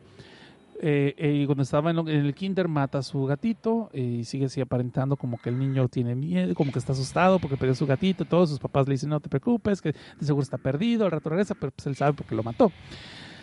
En, en, entonces después también en el kinder se ve que es retraído, no se junta con los niños, con otros niños para jugar y sus papás piensan que es autista o que tiene algún problema mental, por tanto lo meten a un kinder para niños con discapacidades y lo cual obviamente le imputa, le encabrona, pero sigue mm, sin decir nada y sin hacer nada, presente para causar olas y presente para poder pues llevar una vida placentera, pero no se junta con nadie. Hay una muchacha, hay una muchacha que está este cuidándolos así en esta guardería y como ve que este protagonista no se junta con otros niños para jugar, pues ella lo empieza a cuidar más y juega con él y todo el rollo y se ve que este chamaco empieza a sentir algo por ella. Cosa que en un psicótico pues sabes que no es algo bueno, no es algo bueno. Y en una de esas que nota que un día la chamaquita no, la, la muchacha no va a la guardería a cuidarlo y pues este se le hace fácil, eh, supuestamente este, este kinder está en el bosque, está en una especie de bosque y el chamaquito sale fácil salirse de la escuela y seguir caminando por el bosque como supo esa dirección, quién sabe, y llega a una cabañita donde ve que ahí está su, la muchacha que los cuidaba, pero esta muchacha está siendo violada y está siendo asesinada por una persona que tiene una máscara, no sabemos quién es, pero es, es obviamente esto si está bien gráficos o si a ustedes no les gusta este tipo de cosas, pues ya. De por sí está muy gráfico cuando cuenta cómo nació del culo y cómo está todo el dibujo de la vagina de la mamá y el culo, todo así, muy artístico, como si fuera un dibujo de la capilla Sixtina, pero aquí sí, el dibujo de esta historia sí está muy, muy raro, muy como de la forma, como les dije, como si fuera un cómic indie de los noventas, pero con LSD. Eh, no es estético como estamos acostumbrados en muchos mangas japoneses. Y sin embargo, le va con la historia. Y bueno, este cuate, perdón, les corté la vibración, tengo que mencionar la vibración. Entonces está, el vato va y se el morrito, es un chamaquito de, de kinder, que será de 10, de, un- un- supuestamente no va ni siquiera a la primaria, si me explico todavía. Y se ve que el chamaquito está viendo cómo le están violando, le están asesinando, le están ahorcando. Y en cuanto se va el violador, el chamaquillo entra y siente una erección por lo que acaba de ver y este viente el cuerpo y pues dice, pues digo una vez, aquí pierdo mi virginidad y empezó aquí a darle la necrofilia el chamaquito. Obviamente nadie, nadie sabe eh, lo que pasó. Ah, y este... Hay muchas cosas que pues, me estoy saltando mucho. Y ahorita que me doy cuenta me estoy saltando muchas cosas. Por ejemplo, al chamaquito le, gustaba al principio cuando era un bebé, este, cuando estaba, antes de entrar a eso, antes de este momento, el chamaquillo, sus papás no lo estaban cuidando muy bien y lo estaban educando muy bien. En vez de ir al baño, se zurraba donde él quería y con su excremento empezaba a jugar y empezaba a pintar las paredes con su excremento y a formar cositas así, como si fuera una masa, hasta que los papás lo llevaron al psicólogo y le dijeron, pues denle masilla, denle arcilla y empezó a crear monitos de arcilla y llenó su habitación muchas veces, llenó su habitación llena de muñequitos hechos con arcilla y luego los desmadró todos, los tiró todos porque simplemente quería verlos destruidos, ¿no? Como imaginarse una masacre. Desde entonces dice que está consciente de lo que es quitarle la vida a alguien. Después pasa lo de la, esta muchacha que le, del gato, perdón, y después pasa lo de la, la muchacha que lo cuidaba. Ahí entra la primaria entonces, que es lo que ya les estaba diciendo, que hay una chamaquita que le están bulleando y pues de que el chamaco, pues, eh, él ya había entendido que para sobrevivir en la sociedad lo único que tenías que hacer era no resaltar, pero al mismo tiempo tenías que ser como promedio. Entonces, juntarte con la gente, ser bien promedio, reírte promedio, este, ser bueno en los deportes promedio, pero no resaltar, pero tampoco ser malo, porque siendo muy malo también resaltas y por tanto la gente se, se fija en ti y lo que al menos querías llamar atención. Entonces, cuando ve que esta morra le están bulleando muy cabrón, este, se le acerca y que, hey, si quieres yo te ayudo, dime a quién quieres que mate y pues luego te la quito de encima. Pues la niña piensa que está bromeando, pero pues, eh, entonces al día siguiente ven que encuentran el cadáver de una de la principal que la bulleaba, toda destripada y que aunque no, no, no lo narran en la no lo narran las noticias, los noticieros ni los periodistas, él como está todo narrado a través de sus ojos como si fuera la historia de Dexter, cuando está narrando todo lo que pasa, todo es casi narrado, todo, todo lo que está pasando. Este, él te dice, no, pues sí, pero lo que no comentaron es que todos estos cadáveres que este y los que siguieron, a todos los, a todos, este, les di por el culo, pues, a todos los, a todos los a todos estaban, este, ¿cómo se dice? Sodomizados, sodomizados es la palabra que estoy buscando. Perdón, se me está yendo ahorita la- ese. Pero bueno, entonces de allí, cuando la escuela cerró y estaban investigando quién fue el que mató a la niña y todo el rollo, pues eh, tú dijeras, ahí muere el asunto. No, como él vio que se podía salir con la suya porque tiene una mirada inocente y sabe cómo manipular a los adultos, pues se dio rienda suelta y mató a, otra, a otra de las chamaquitas que bulleaban a la otra morra. En esta la deja toda destripada en lo que es el, el parque de divers el, parquecito que tienen para los niños allí en uno de esos juegos mecánicos, la ahorcó y al mismo le destripó, estaban todos salidos de fuera. y luego después mata a otra en un baño y es así toda amarrada con un palo así como que se la violaron vilmente y así se le lleva el cabrón. Ya después cuando pasa, pasa un poquito de tiempo, se, eh, la muchacha que le bulliaban jamás habló con él, jamás volvió a hablar con él y todo eso y cuando después pasa un poquito de tiempo le dice, oye, pues, pues gracias, pero pues ya deja de estar matando gente porque te van a torcer. El morro dice, no, ¿por qué? Nadie me va a torcer, yo ya sé lo que tengo que hacer, ya sé a dónde voy a llegar y pues no pasa nada. Y entonces al rato la morrita se ve que, ah, pues gracias y se va y después amanece muerta y colgada. Pero aquí nos queda con la duda, y eso sí me quedó con la duda porque tampoco lo explica el, el- protagonista, si la niña se suicidó o si la mató el otro güey. Por lo que pensamos que se suicidó es porque se ahorcó con la correa de un perrito que estaba paseando, pero sin embargo no vemos que la destripó ni la desnudó ni nada por el estilo. Por tanto, sí asumo que la niña tal vez por culpa o porque pues, ya estaba feliz de lo que tenía en la vida, va y se suicida. Se me algo interesante eso. De ahí el morro empieza a, crecer en la primaria y se empieza a juntar con puros muchachos, con puros niños, porque dice que no siente ninguna atracción por las niñas. De hecho, le- se les causa asco, les- se les hace grotesca, sobre todo cuando están saliendo las boobies, las chichis. Y este y se junta por- con puro chamaquito que son más jóvenes que él. Y pues de que como él es el mayor, pues los está organizando a cada rato, que jueguen los- a los a los eh, indios y paqueros y todo el rollo, y después cuando juegan a sus batallitas donde matan a los indios, pero realmente no pasa nada, pues él se está fantaseando cómo están matando a los indios, le están cortando las cabelleras y hacen todas las ofrendas, etcétera, etcétera. Y pues ya después de eso, pues, pues todos bien naturalmente se embichan y empiezan a tener ahí sus, sus, ros- sus rozones y raspones, ¿no? Que al principio no hay nada sexual, al principio. Es lo más puro pinche rozón así, que es inocente y manipulación. Y bueno, yo creo que alguna chambita por ahí se han de hacer. Pero eso no es el punto. El punto que este compa este, está poco a poco. Está. es- ya va, se ve que pasan los años y va creciendo este morro. Y de allí, pues poco a poco, el, empiezan a hacerse las cosas un poquito más, más fuertes, van subiendo a nivel. Y este compa, pues estoy contando toda la historia ya. Ya mejor aquí le paro. El caso es que va creciendo y esos morrillos con los que se juntan también va creciendo, obviamente, y empiezan a ser como especie de subculto, ¿no? Y de hecho, en una de ellas se encuentra un chamaquillo de la calle de que sus papás lo abandonaron y que no tienen para tragar ni todo el rollo. Y al principio parece que lo van a ayudar, le dan de comer y todo, y después llega este cabrón con un cuchillo, el protagonista, y lo mata. Le corta un pedazo de carne de la espalda y se, ah, sodomiza al cabrón, pero también se lo está violando, o sea, lo encaja una... eh, eh, lo que está comiendo el pobre morrillo este de la calle, se ve que lo está violando, lo está fornicando, pero feo acá, y aparte lo apuñala, por otro lado, y este, y junto con eso le corta un pedazo de la piel de la espalda a este cabrón, y este lo mancha de semen y de excremento y se lo, se lo va pasando a todos los güeyes que son sus este, este, acólitos, el que es ver así, porque ya se vio esto como que ya es una especie de culto y todos hacen una especie de comunión y de ahí pues empiezan a organizarse para estar matando por dioseros, la gente de los vagos de la calle y todo el rollo y siempre nunca sospechan de ellos porque pues, son- tratan de hacer todo esto bien organizado porque te digo que esta persona es muy inteligente y mata a puras personas que no tienen nada que ver con él, precisamente para que no haya un motivo, un motivo y no lo establezca ninguna relación. Y pues ya casi acabamos, de una vez va- vamos todos, va, va todo el cuento. Entonces, todo esto obviamente aquí sí hay orgías y todo el rollo, se está picando todos sus a todos a todos su séquito de seguidores, ¿no? O sea, se lo está cogiendo todo el mundo, todos se está cogiendo contra ellos, también se lo cogen a él, pero todo chido y feliz, pues porque así ellos, esta comunidad. De allí al final sale con que este cabrón, eh, uno de su culto, decide que quiere salirse del culto, que pues porque encontró una morrita, le gustó y que le está haciendo ojitos y pues se quiere hacer su vida con ella, ¿no? Y el vato dice, ah, ok, pues le quiere decir, no hay bronca, vete. Y los otros se quedan así, todos los del culto se quedan, ¿cómo lo estás dejando ir? Que la chingada. No, no, no, no, aquí no perseguimos a nadie, déjenlo. Él puede vivir su vida, que de todas maneras va a regresar, va, va- va a ver que el mundo no- es distinto, va a regresar.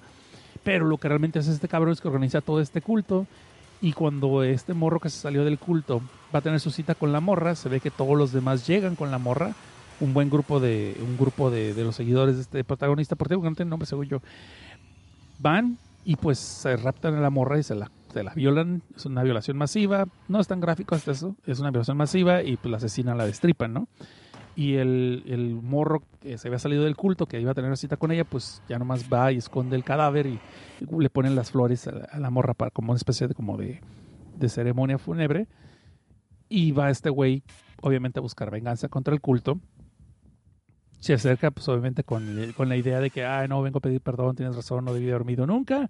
pero realmente eh, aquí es donde dice, yo era líder de un culto, pero luego me chinga la rodilla, porque este güey cuando le está pidiendo disculpas supuestamente, el otro se acerca, le pide disculpas, y después saca un puñal y le, le- lo apuñala en la rodilla y de ahí lo empieza a apuñalar al resto. Y tú dijeras, aquí es donde el protagonista dice, pues pedí ayuda o todo su culto lo va a apoyar, su barrio lo respalda, o algo así. No, ni madres. Los demás se quedan mirando y empiezan a echarle porras al vato que lo está apuñalando, inclusive. Y pues acaban que lo acaban este, masacrando, decapitando y, asesinando. Pero que él dice que él no tiene problemas, que sabe que está chido que lo maten porque pues él sabe que va a volver, que va a resucitar, que va este, a reencarnar, perdón. Que simplemente va a reencarnar que es simplemente el siguiente paso para, para lo que sigue, ¿no? Y así acaba esta historia. O sea, te quedas tú, wow. Me quedé, ¿qué pex? Este güey, ¿qué pedo? ¿Qué onda con su vida? Pero bueno, ahí sabrán ustedes si lo quieren ver o no. Y ya, vámonos. Vámonos, vamos, vamos rápido. Este. Sí, los voy a tener que leer después, porque si me hace gacho que no leímos los comentarios. Estuvo muy mal que nos fuimos a las de spoilers sin leer los comentarios, porque si ustedes se toman su tiempo para, para comentar, por lo menos que puedo hacer es leerlos, ¿no? Pero bueno, lo vamos a poner después al final. Y también pues aquí está Alan Marcells que dice que quería un, un saludo. Pues ahí está, saludos. ya. Dice, Mar dice Alan Marcells cuando estás tan feliz que te suicidas. Pues sí, créeme que hay personas que creo que sí lo hacen, ¿eh? Porque dicen, mejor que esto no va a estar nunca más y para qué esperarme que todo decaiga. Mejor de una vez ahorita me voy en una nota alta. Eh, me han contado gente así, no las he conocido, pero me han contado que hay gente que es así, que se quieren ir a lo más alto. Y dicen, cuando algo les va súper bien, así. Creo que es una, un punto de vista de la vida un poquito peculiar, no es algo que yo quisiera hacer, pero bueno. Y aquí está Sato Yasei. ¡Hey! Y escuchen también el podcast de La Olla, la cocina del infierno. Ah, por cierto, que tuve, tuve el honor de ser invitado a participar este participar acá con unas recomendaciones en el penúltimo episodio, el penúltimo episodio que acaba de sacar este ya se hizo, ahí escúchenlo. Está en iVoox y en iTunes. Dice Fer Díaz de León que si habrá un especial morbosón en algún momento. Sí, va a haber otro, pues claro. Lo que pasa es que no he tenido tiempo de ver más obras y pues como yo soy obsesivo que me gusta ver toda la obra, pues tengo que comprar una caja de Kleenex y leerlos y ya sabes.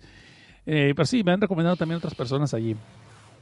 Pero sí, Mr. Nice es el clásico que me repiten y que, ay, ya lo, ya lo estaba leyendo. Y sí, está bien, pero tampoco está bien. Pero bueno, Drog Candy sigue siendo la de las favoritas. Y dice que quieren expresar morbosón, dice Alan Marcel. Sí, sí va a haber, no va a haber, no se preocupen, de que va a haber, va a haber, nomás que, pues, ya ves.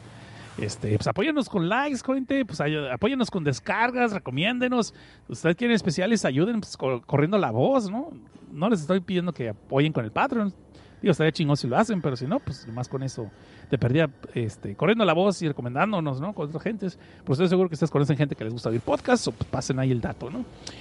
Ya si no les gusta a la otra persona, pues ya ni modo, pero pues ustedes ayuden a la causa. Vamos a pasar entonces rápido al siguiente manga, que es el de Manga of the Dead. Este vamos a irnos rapidito, porque ya estuvo bueno. En la primera historia, dice I Love Her, que es esta, esta morra que tiene una abuelita zombie. Pues, como les había diciendo, la morra le afloja al novio, y eso es bien importante que lo diga, pues porque en cuanto pasa eso, el novio la corta. O sea, se vio que ver plan con maña, que pues ahí sí pues, la quería mucho, pero hasta que ya le dieron lo que tenían que hacer, ay, no puedo andar contigo porque tienes un zombie en tu familia y no quiero que se me pegue, que mi estatus y la chingada, y que va a decir la gente, ¿no? La morra, aparte de que la tronaron, pues se va toda triste a su casa y descubre que su papá ya es un zombie porque andaba cuidando a la abuelita, pero pues no le apretó bien las cadenas y pues la abuelita le pegó un mordisco a su hijo y pues ahora son una madre hijo así que, ¡ay, madre! Como este, el gordolfo gelatino de los zombies, ¿no? Pero podemos ver que sospechosamente la mamá está toda muy feliz, debe estar preocupada que, ay, mi marido, me quedé sin marido, no sé, ay, mira qué bonitos ahí juntos de la chingada, por lo cual empieza a ver algo raro eh, allí, ¿no? Y la morra, pues simplemente después de eso, no queda muy claro si ella afloja las cadenas de la abuela también, pero al final acaba haciéndose que la mamá también se vuelve una zombie. Y eso me parece que fue más bien como una infección, pero por otra cosa, no fue porque le hayan mordido. So, la madre también acaba convirtiendo en zombie y la morra dice, no, pues patas, ¿para qué te quiero? Se lleva a su hermano menor. Este, Perdón, me distraje aquí con lo del chat de que todo el mundo quiere. Ya son como cuatro personas que quieren su especial morbosón. Sí, sí, sí, pues ya les dije, pues ahí recomiéndanos, no se hagan que no escucharon eso. Entonces, si no, no hay especial morbosón. Si llegamos a mil descargas, cuando llegamos a mil descargas del episodio, entonces vamos a hacer dos especiales morbosones. Uno por cada 500. Este, porque hay un chingo de títulos que puedo decirles que no hemos, que no hemos puesto. Entonces, el caso es de que, entonces esta morra, pues al final agarra a su hermano menor y se van, se ve que ya dejan su casa, la incendian, si mal no recuerdo, se la ponen, le incendian para que no, este, no se expansan los zombies y se retira, ¿no? Pero antes de eso la morra le habla a su novio, pues porque todavía lo quiere, a pesar que la cortaron y que abusaron de ella o se aprovecharon de ella. Y pues cuando contesta el novio, se ve que el zombie está hablando como zombie ya todo. Entonces dice la morra va, dice, agarra a su hermano menor, dice que van a pasarle una, a darle una visita a su novio, pues para que ya descanse en paz y que desde ahí pues se van a ir por el horizonte, ¿no? En eso acaba la primera historia. La segunda, The Dead and Fail to Die, la de muerta y fallando a morir. Pues no cuenta, no les puedo decir mucho, ya les dije, la morra esta, que son un par de hermanitos, que la hermana, a la hermana, perdón, a la, mona, ya estoy cansado, perdón, a la hermana pues, le arrancan el brazo y la convierten en una zombie, pero por pura fuerza de voluntad de que la hermana quería mucho a su hermano y no lo quería dejar solo, ni de, que, que quedara solo en el mundo, pudo hacer que la infección zombie se detuviera hasta cierto punto. Se convirtió en una zombie y está casi, casi inconsciente, pero sin embargo tiene un vínculo con su hermano, ¿no? Y a- obedece lo que el hermano le dice.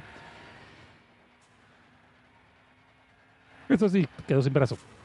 Pero pues alguien le ocurrió, alguien le ocurrió peinar el pelo como Sailor Moon, que ahora sí es pelo todo blanco porque tenía pelo negro, pues se hizo todo canoso el pelo, se ve así como cuerita albina y le dieron un uniforme de marinerito, entonces se ve como Sailor Moon pero con una espada y pues ahora a partir de eso está matando zombies pues por, siendo controlada por su hermano, ¿no? Y pues no hay mucho, no hay mucho que decir, eso es lo que pasa realmente. Y se ve que se ve que queda con una, un arma secreta del gobierno. Eh, los niños eh, de entre los muertos, es la que le digo que los dos padres de familia se vuelven zombies y están encadenados a- en la mesa de la sala de los, de los muchachos. Y esos niños son como de primaria, como de 10 años y 8 años. Y pues de repente se le acaban los alimentos porque el pinche papá irresponsable se le hace bien fácil de que no, es que ya no quiero ver a tu mamá como zombie, no puedo dejarla sola. Y se mata el cabrón. Y les dice nomás a los niños, no, pues aquí están, aquí hay alimentos para dos meses, pues ahí nos vemos, ¿no? Cuídense. Y se mata. Y se vuelve zombie güey. Y en una de esas, este, los niños pues están alimentando a sus papás primero con comida para perros, pero después ven que eh, los papás ya no quieren esa- ese, alimento y, y les están viendo con ojos muy, muy, muy eh, maniacones a ellos, a los niños. Y los niños tenían un perrito. So, entonces los, eh, se ve que el niño menor no quiere, no quiere sacrificar a su perrito, pero la hermana mana- mayor lo, con- lo convence, sacrific- sacrifican al perro, perdón, sacrifican al perro y se lo ofrecen a los papás y pues para mala pata los papás dicen, ah, ¿cómo me das perro? Ah, por favor, yo no. Y lo rechazan, pero siguen viendo con ojos muy, muy peligrosos a los niños, ¿no? Y el niño dice, obviamente eso le genera mucho odio al, al- al morrito hacia su hermana mayor, de que "Ah, tú dijiste que con mi perrito iban a estar quietos y no, ni lo pelaron, ¿para qué? Y mi perrito ya no lo podemos traer de vuelta. Y pues tal que los niños se van al mercado, pues, así como es, van por las calles y hay un chingo de zombies perdidos, muertos así, traspasados. Es una, un post-apocalipsis simplemente y los niños van a un mercado, ¿no? A conseguir, este, tratar de conseguir alimentos, pero pues ya está todo bien jodido, ya no, casi no hay nada, y se topan con un zombie que es el dueño de la tienda y los va a atacar y ahí son rescatados por una pareja que pues, saben matar a zombies a diestra y siniestra y los defienden y los niños dicen, ay, ay, pero es que tienen que ayudarme con mi papá y con mi mamá y la fregada y los adultos piensan que estos niños están este, hablando que sus papás están heridos entonces van y los acompañan a su casa y ahí podemos ver que el hermano menor dice, oye, ¿y si los alimentamos con mis papás? Cállate, hocico. Así, vilmente sí piensan eso el chamaquito menor con toda la malicia del mundo. Y bueno, para no ser cuento cansado, pues los, los- esta pareja ve que están los zombies estos atados a la mesa, no entienden que son los papás, sino piensan que son un par de zombies que entraron y pues los matan, ¿no? Matan a estos dos zombies y dice, no, pues esos niños que llevarlos, no los podemos dejar así, dice la muchacha de la pareja. Y el, otro dice, ay, cabrón, pues este, son bien llorones y nos van a traer problemas, pero bueno, va. Y podemos ver que esta pareja decide este, cuidar a los niños y llevárselos, ¿no? Que supuestamente hay un refugio donde supuestamente hay humanos todavía, más para el norte, y pues se los piensan llevar. Y los niños están así de que, ay, bueno, pues eso es mi nueva familia. Y, y- y se ve que la niña piensa así, pero nunca se me va a olvidar que ellos mataron a mis padres. O sea que te quedas con la duda de que, ay, es lo que digo que algunas historias sí dan como para seguirlas después. Y este, y es donde te quedas así como que, ay, cabrón, a lo mejor estos chamaquitos sí los van a traicionar en algún momento por venganza, porque dentro de lo que cabe mataron a sus padres, a pesar de que ya eran zombies realmente, pero son niños, ¿no? No tienen ese tipo de cuestionamiento lógico tal vez de un adulto. So, esa historia se me hizo interesante ese final, porque te quedas tú, ok, los, los adultos creen que los salvaron y los van a llevar con ellos a un lugar seguro, pero ¿qué tal si estos chamaquitos los traicionan? ¿Sí me explico? Y bueno, eh, por venganza todavía. Pero bueno, de ahí pasamos a lo que es el zombie, que es el... Y ese estuvo bien sencilla, ya la dije. Es el grupo de alumnos que se reúnen, que noten cada vez son menos los que van a la reunión, porque pues, muchos han acabado siendo zombies, y algunos inclusive son compañeros que ahí están rondando por las, por las calles. Eh, se me hizo de hueva esa historia. Pasamos a lo que es la capilla de los fantasmas, The Shrine of the Ghost. Pues es lo que les digo que es este maestro que estuvo buscando durante muchas mitologías, estuvo buscando e investigando muchas mitologías y ritos y leyendas para traer los muertos. Y trae a su esposa de vuelta como zombie um, a la vida. Es una forma bien rara porque no es...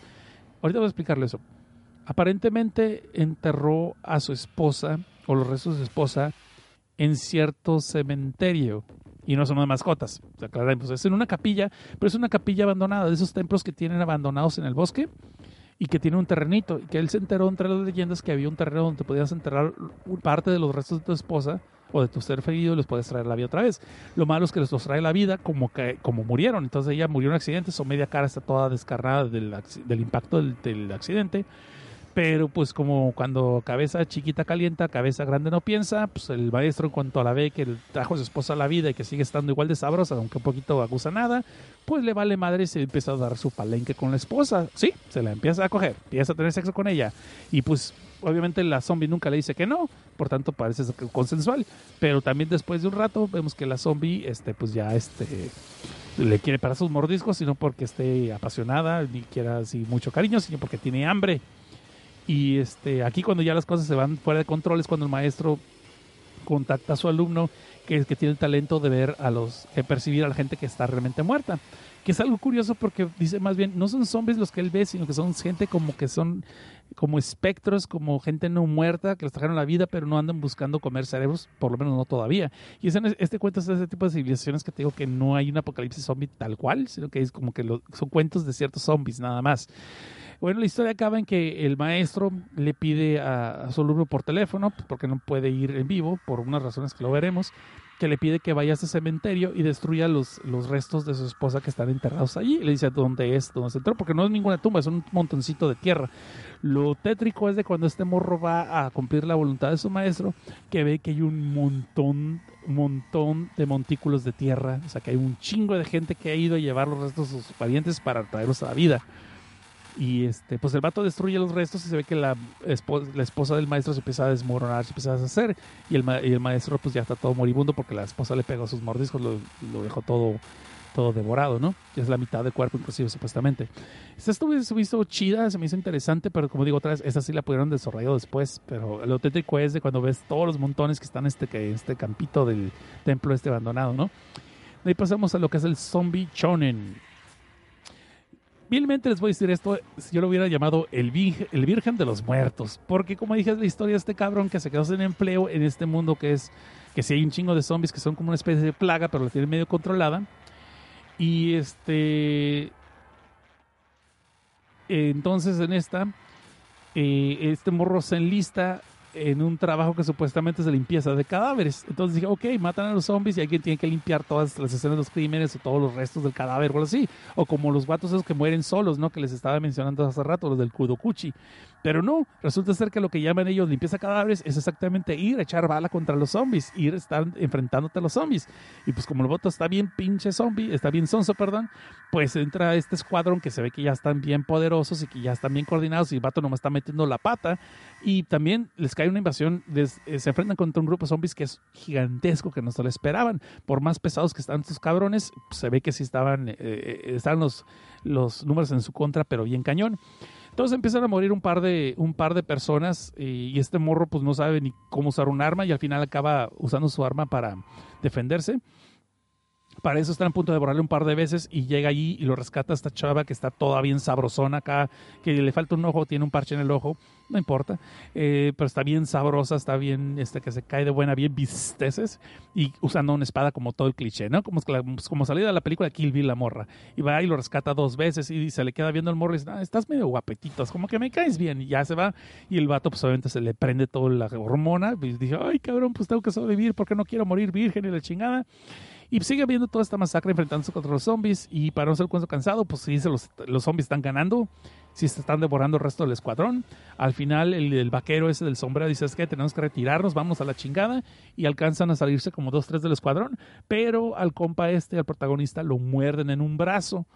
Lo malo es de que el cabrón, como dicta cliché, pues no le quiere decir a nadie. Y menos porque dice, no es posible que yo muera y soy todavía virgen. Pero pues al giro de tuerca al final es de que los del escuadrón, cuando se lo llevaron, ya sabían que lo habían mordido, lo tienen todo amarrado y ven que el vato todavía tiene conciencia a pesar que se está haciendo un zombie, todavía tiene conciencia y está bien terco de que no quiero morir virgen. Entonces dicen, ¿sabes qué? Este nos puede servir para hacer el escuadrón de los super soldados este, zombies. Y total, ya tenemos a uno, este podría ser el siguiente. Y dan a entender, o más bien ves, y dice, sí, pero la bronca es que el vato está obsesionado con que es virgen. A lo mejor eso va a ser una bronca para que lo podamos controlar. Ah, pues no hay bronca. Y se ve que la morra sale, la morra de la espada. Y de repente la vemos que está toda encuerada y está toda llena de cicatrices. Y dice, pues ya se lo puedo remediar. Y se lo empieza a picar al vato. Y empieza a quitarle su virginidad. Y vemos que la morra realmente es una zombie consciente también, toda llena de. Está, está hecha de recortes vilmente de partes humanas. Pero bueno, ya acaba la escena, ¿no? Que el vato tiene su muerte. Por fin se le cumple su deseo, ¿no? Pero pues está ahí. El vato está. Es de que muerte por snoo snoo, al mismo tiempo que está haciendo un zombie. No sé, lo que ustedes quieran. En fin. De ahí pasamos a lo que es. ¿Cuál es el cuento que sigue? Déjame ver. Fight of the Living Dead. Ay, pues ese también me dio mucha hueva. Ay, pues es un vato que está como entrenador de un vato que va a pelear en una lucha de artes marciales mixtas. Van, pero pues está quejando de que el vato está vomitando porque como que algo le cayó mal, pero luego vemos que le mordió a alguien la mano. Pues ya sabemos que está infectado, se está infectando, ¿no? Y cuando entra al, uh, a la competencia, al ring, pues está ahí, eh, lo están golpeando y el vato ya no siente. Sabemos que el vato ya no siente nada, pues porque ya le está cayendo la infección zombie. Y su contrincante inclusive le aplica unas llaves y está a, madreándole el brazo y el vato no reacciona, no siente nada y de repente le pega un morisco en la pierna. El vato lo suelta, se queja como es que le mordisquean, llega el referee, eh, estás descalificado por solo y el vato empieza a mordisquear al referee también, lo, muerde en la yugular y pues ya, ahí acaba. Dije yo, ah, o sea, neta, qué pinche ingenio. Y dije, ah. Y bueno, de ahí pasamos a la última historia que es la de Organic Melting Human Organelle, que es un cazarrecompensas que está mandada, está buscando al vato que creó el virus y pues se enfrenta con que la nieta del que creó el virus, este vato lo crucifica primero, el cazarrecompensas agarra al que creó el virus y lo crucifica, llega la nieta y se queda toda sacar de onda que ve a su abuelo crucificado, lo baja, lo quiere ayudar a buscar ayuda médica y pues ahí lo está esperando cazarrecompensas todavía todo ese desnudo y con un chingo de cadáveres alrededor porque va todo masacrar toda la gente que estaba en ese lugar y pues eh, al final acaba matando al abuelo, con, echándole ácido sulfúrico, y pues la nieta se, se, se, se decide pelearlo y correr venganza. Resulta que es un perra para artes marciales vieja y también está destripando zombies a izquierda y derecha. Y pues ahí se enfrenta con el otro güey, el cazador. ¿no? El cazador recompensa y lo mata. Y fin. Está bien pintada, está bien dibujada la historia, está chida, pero no tiene gran cosa de, de, de, de, tramas. Ahí está. Bueno, ya para acabar, ya son dos horas y media de programa, compas, ya, denme chance de descansar la garganta también. Y eso que no hemos leído los, los este, correos, los voy a leer después de postproducción, los voy a poner, sorry, sorry. Ya para acabar el programa ahorita. Este, vamos a ver, eh, entonces vamos a empezar con lo que era, este, eso fue Manga of the Dead, Manga of the Dead, lo que acabamos de hablar. Y vamos a pasar con la antología de estas historias que se llaman Kuro y Hon, del autor Hokazono Masaya. Y ya dije que en otras horas, de hecho, sé que nos vamos a soltar. Pasamos entonces a la historia de Muriendo Joven, de Muriendo Solo, perdón, Dying Alone, que es este cuate de Sarjero, que es el, proto, el, protagonista que les dije. Este, protagonista dice, ah, perdón, Andy Marcel dice que si la morra es la otra. Si te refieres al otro cuento, el de la Sailor Moon, no, no, son dos cuentos distintos, no son los mismos personajes. Estaría chido, ¿no? Porque sí está así como que relacionado al mismo universo, pero no, no tienen que ver. Es una morra que también está sabrosa y todo, pero de hecho la otra morrita es la más como Sayaka del de Blood, de las Blood, o algo así. Dice Fer Díaz de León que dice, oye Cosnar, yo nunca descargo el podcast, lo escucho directamente de la app de Evox, eso no cuenta como descarga. Debería, pero pinche Evox se me hace medio raro a veces cómo están las cosas de las descargas o para qué te cuento mentiras, no sabría decirte. Pues descárgalo, no es cacho. Este, hay una aplicación que se llama Podcast Addict que es muy práctica, o peor de los casos, pon la aplicación de ellos, aunque se me hace que no trabaja muy bien, a mí se me traba cada rato, por eso ya ni la uso. Pero bueno, volviendo al tema, vamos a hablar entonces de los cuentos de Kuro y Hon. Y vamos a ver muriendo solo, Dying Alone. Que les dije, este compa, el protagonista es un cerrajero que también está encargado pues, de ir a investigar cuando en los departamentos los inquilinos ya no se reportan y piensan que están muertos y pues tienen que ir a ver los cadáveres en, en los estados a veces más putrefactos. Y pues, en este caso no le falla. En este caso, cuando va al nuevo inquilino de esta historia, resulta ser pues, que es un vato lleno taco porque chinas, mona- monas chinas forever, ¿no? Hasta la muerte, ¿no? Y eh, de repente el vato está examinando el cadáver y ve que pues, el vato se mutiló las piernas, no está completo, se quedó ver así, está en descomposición, pero el susto es cuando de repente el cadáver se incorpora, estaba acostado, se sienta como quien dice el cadáver y empieza de repente la barriga empieza a convulsionarse. Y dice, ay cabrón, este tragó tacos otra vez y le salieron mal, o no sé, el perro estaba vivo todavía o murió de contento y por eso no brinque, brinque de felicidad. No, resulta ser que aparentemente el, los- el interior de este cuerpo ya estaba infestado de ratas que estaban devorándose todas las entrañas y obviamente pues quieren salir y como estaban muy de hueva salir por la boca y por el culo tal vez no salían, pues decidieron darse su, su rumbo por las mismas panzas y destripan todo el cadáver, ¿no? Entonces, pero obviamente ese es el cuento que el vato está contando, nada más que el susto que se llevó cuando vio que se incorporó el cadáver, que se sentó y que resulta supuestamente fueron las ratas lo que hicieron que el cadáver se moviera. Pero nadie le quiere creer el cuento a este compa. De eso se trata de que todos estos cuentos, según esto le pasó a alguien, pero nadie les quiere creer, ¿no? Y los ridiculizan. Entonces, es la historia esta. Red Devil, el demonio rojo, esta me gustó mucho. Esta ya les había dicho que es un morrito que tenía pesadillas de que estaba jugando cartitas con su amigo Uchi y de repente llega un asesino al cuarto, ¿no? Con una cabeza de cochi. Y, pero que después, cuando ya estaba en, despierto morrito, ve que su hermano, digo su amigo, perdón, perdón, eh, que ven que su amigo, conforme pasan los días, se empieza a ver más demacrado, como más sucio y empieza a apestar, ¿no? Y pues conforme pasan los días ya nadie se quiere juntar con el chamaco, pero eh, porque pues apesta, pero también no le dicen nada, o sea, como que no dicen nada de que el morrito apesta, que está sucio, y el, y el protagonista pues sigue juntándose con él porque es su mejor amigo, ¿no? Pero la cosa está que el, el morrito se empieza, conforme pasan los días, a deshacer. Como que toda su cara se empieza a secar, como empieza a hacerse polvo, se empieza a desmoronar conforme pasan los días, pero sin embargo sigue vivo y sigue hablando con su amigo y todo el rollo y sigue apestando. Y total, conforme van pasando los días, a cabo de semanas, ya casi casi son las puras ropas solas, nomás con un pedazo de esqueleto moviéndolo, hasta que al final se acaba de desmoronar. Y lo curioso es que el protagonista es el único lo nota y se siente triste por su amigo. Hasta que vemos que despierta. Y resulta ser que el protagonista, el chamaquito del protagonista, que es de primaria, como de unos 8 o 10 años, todo estaba realmente, él estaba en un coma. Y que lo que realmente pasó es de que sí estaba él un día jugando cartas con su, con su amigo eh, Uchi ahí en la casa y llegó alguien azotando la puerta, pero no era un asesino con cabeza de coche, sino que era la madre del chamaquito que ya sufría demencia y que ya no le hacían efecto las medicinas y que quiso de repente matarlos a los dos. Pero Uchi, que es el amigo del protagonista, se lanzó sobre el cuerpo del protagonista para protegerlo y se usó como escudo y la mamá lo destrozó todo, lo, lo apuñaló varias veces hasta que lo mató y después se suicidó. Y mientras que no mató al protagonista, sí lo hirió bastante feo y durante todo ese tiempo lo tuvieron en coma mientras sanaban las heridas. Entonces el morrito cuando ya sale de este coma y que le dicen todo, la ver, todo lo que pasó realmente y entendemos lo que realmente pasó, vemos que el morrito de todas maneras después de ese día, ya cuando salió del hospital y todo eso, sigue viendo a su amigo todos los días y sigue jugando con él. Y eso se me hizo muy chingón, se me, se me hizo muy chingón esa, se me hizo muy chingón esa historia. Bueno, entonces aquí vamos a pasar a lo que es este la hermana menor, Little Sister, que es una chamaquita que le están bulleando en la, en la primaria y que le pide a su hermana mayor que le enseñe el juego de Kukorizan, que es algo así como la Ouija, ¿no? Entonces, a la hora que están haciendo la clásica de esa llamada de llamando a Kukorizan, estás allí, ay, te voy a hacer preguntas, a la chingada. Este, en una de esas, la niña menor hace lo primero que le dijeron que no hiciera, suelta la moneda, levanta las manos y suelta la moneda y supuestamente no vas a hacer eso porque está rompiendo contacto y no sé qué otra cosa pase. Caso que la, hermana mayor cuando la está regañando, nota que el rostro de la hermana como que cambia, de repente se pone muy raro, como contorsionado, borroso y después otra vez es su hermanito otra vez. dice, bueno, a lo mejor me imaginé esas cosas, ¿no?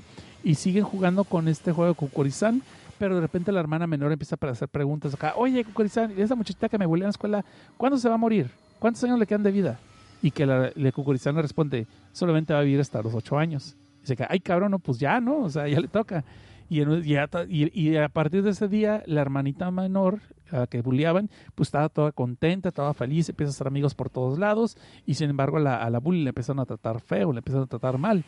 Y en una de esas, la hermana mayor, cuando está pasando por un parque, después de salir de la escuela, nota que su hermanita sale corriendo del parque, de los, del sanitario, del baño de los- del parque, pero nota que su rostro está todo deforme, así como que, pero lo ve apenas de un solo golpe, apenas dio un golpe como que le persiguió, pero no le queda muy, no le queda así muy claro qué es lo que vio.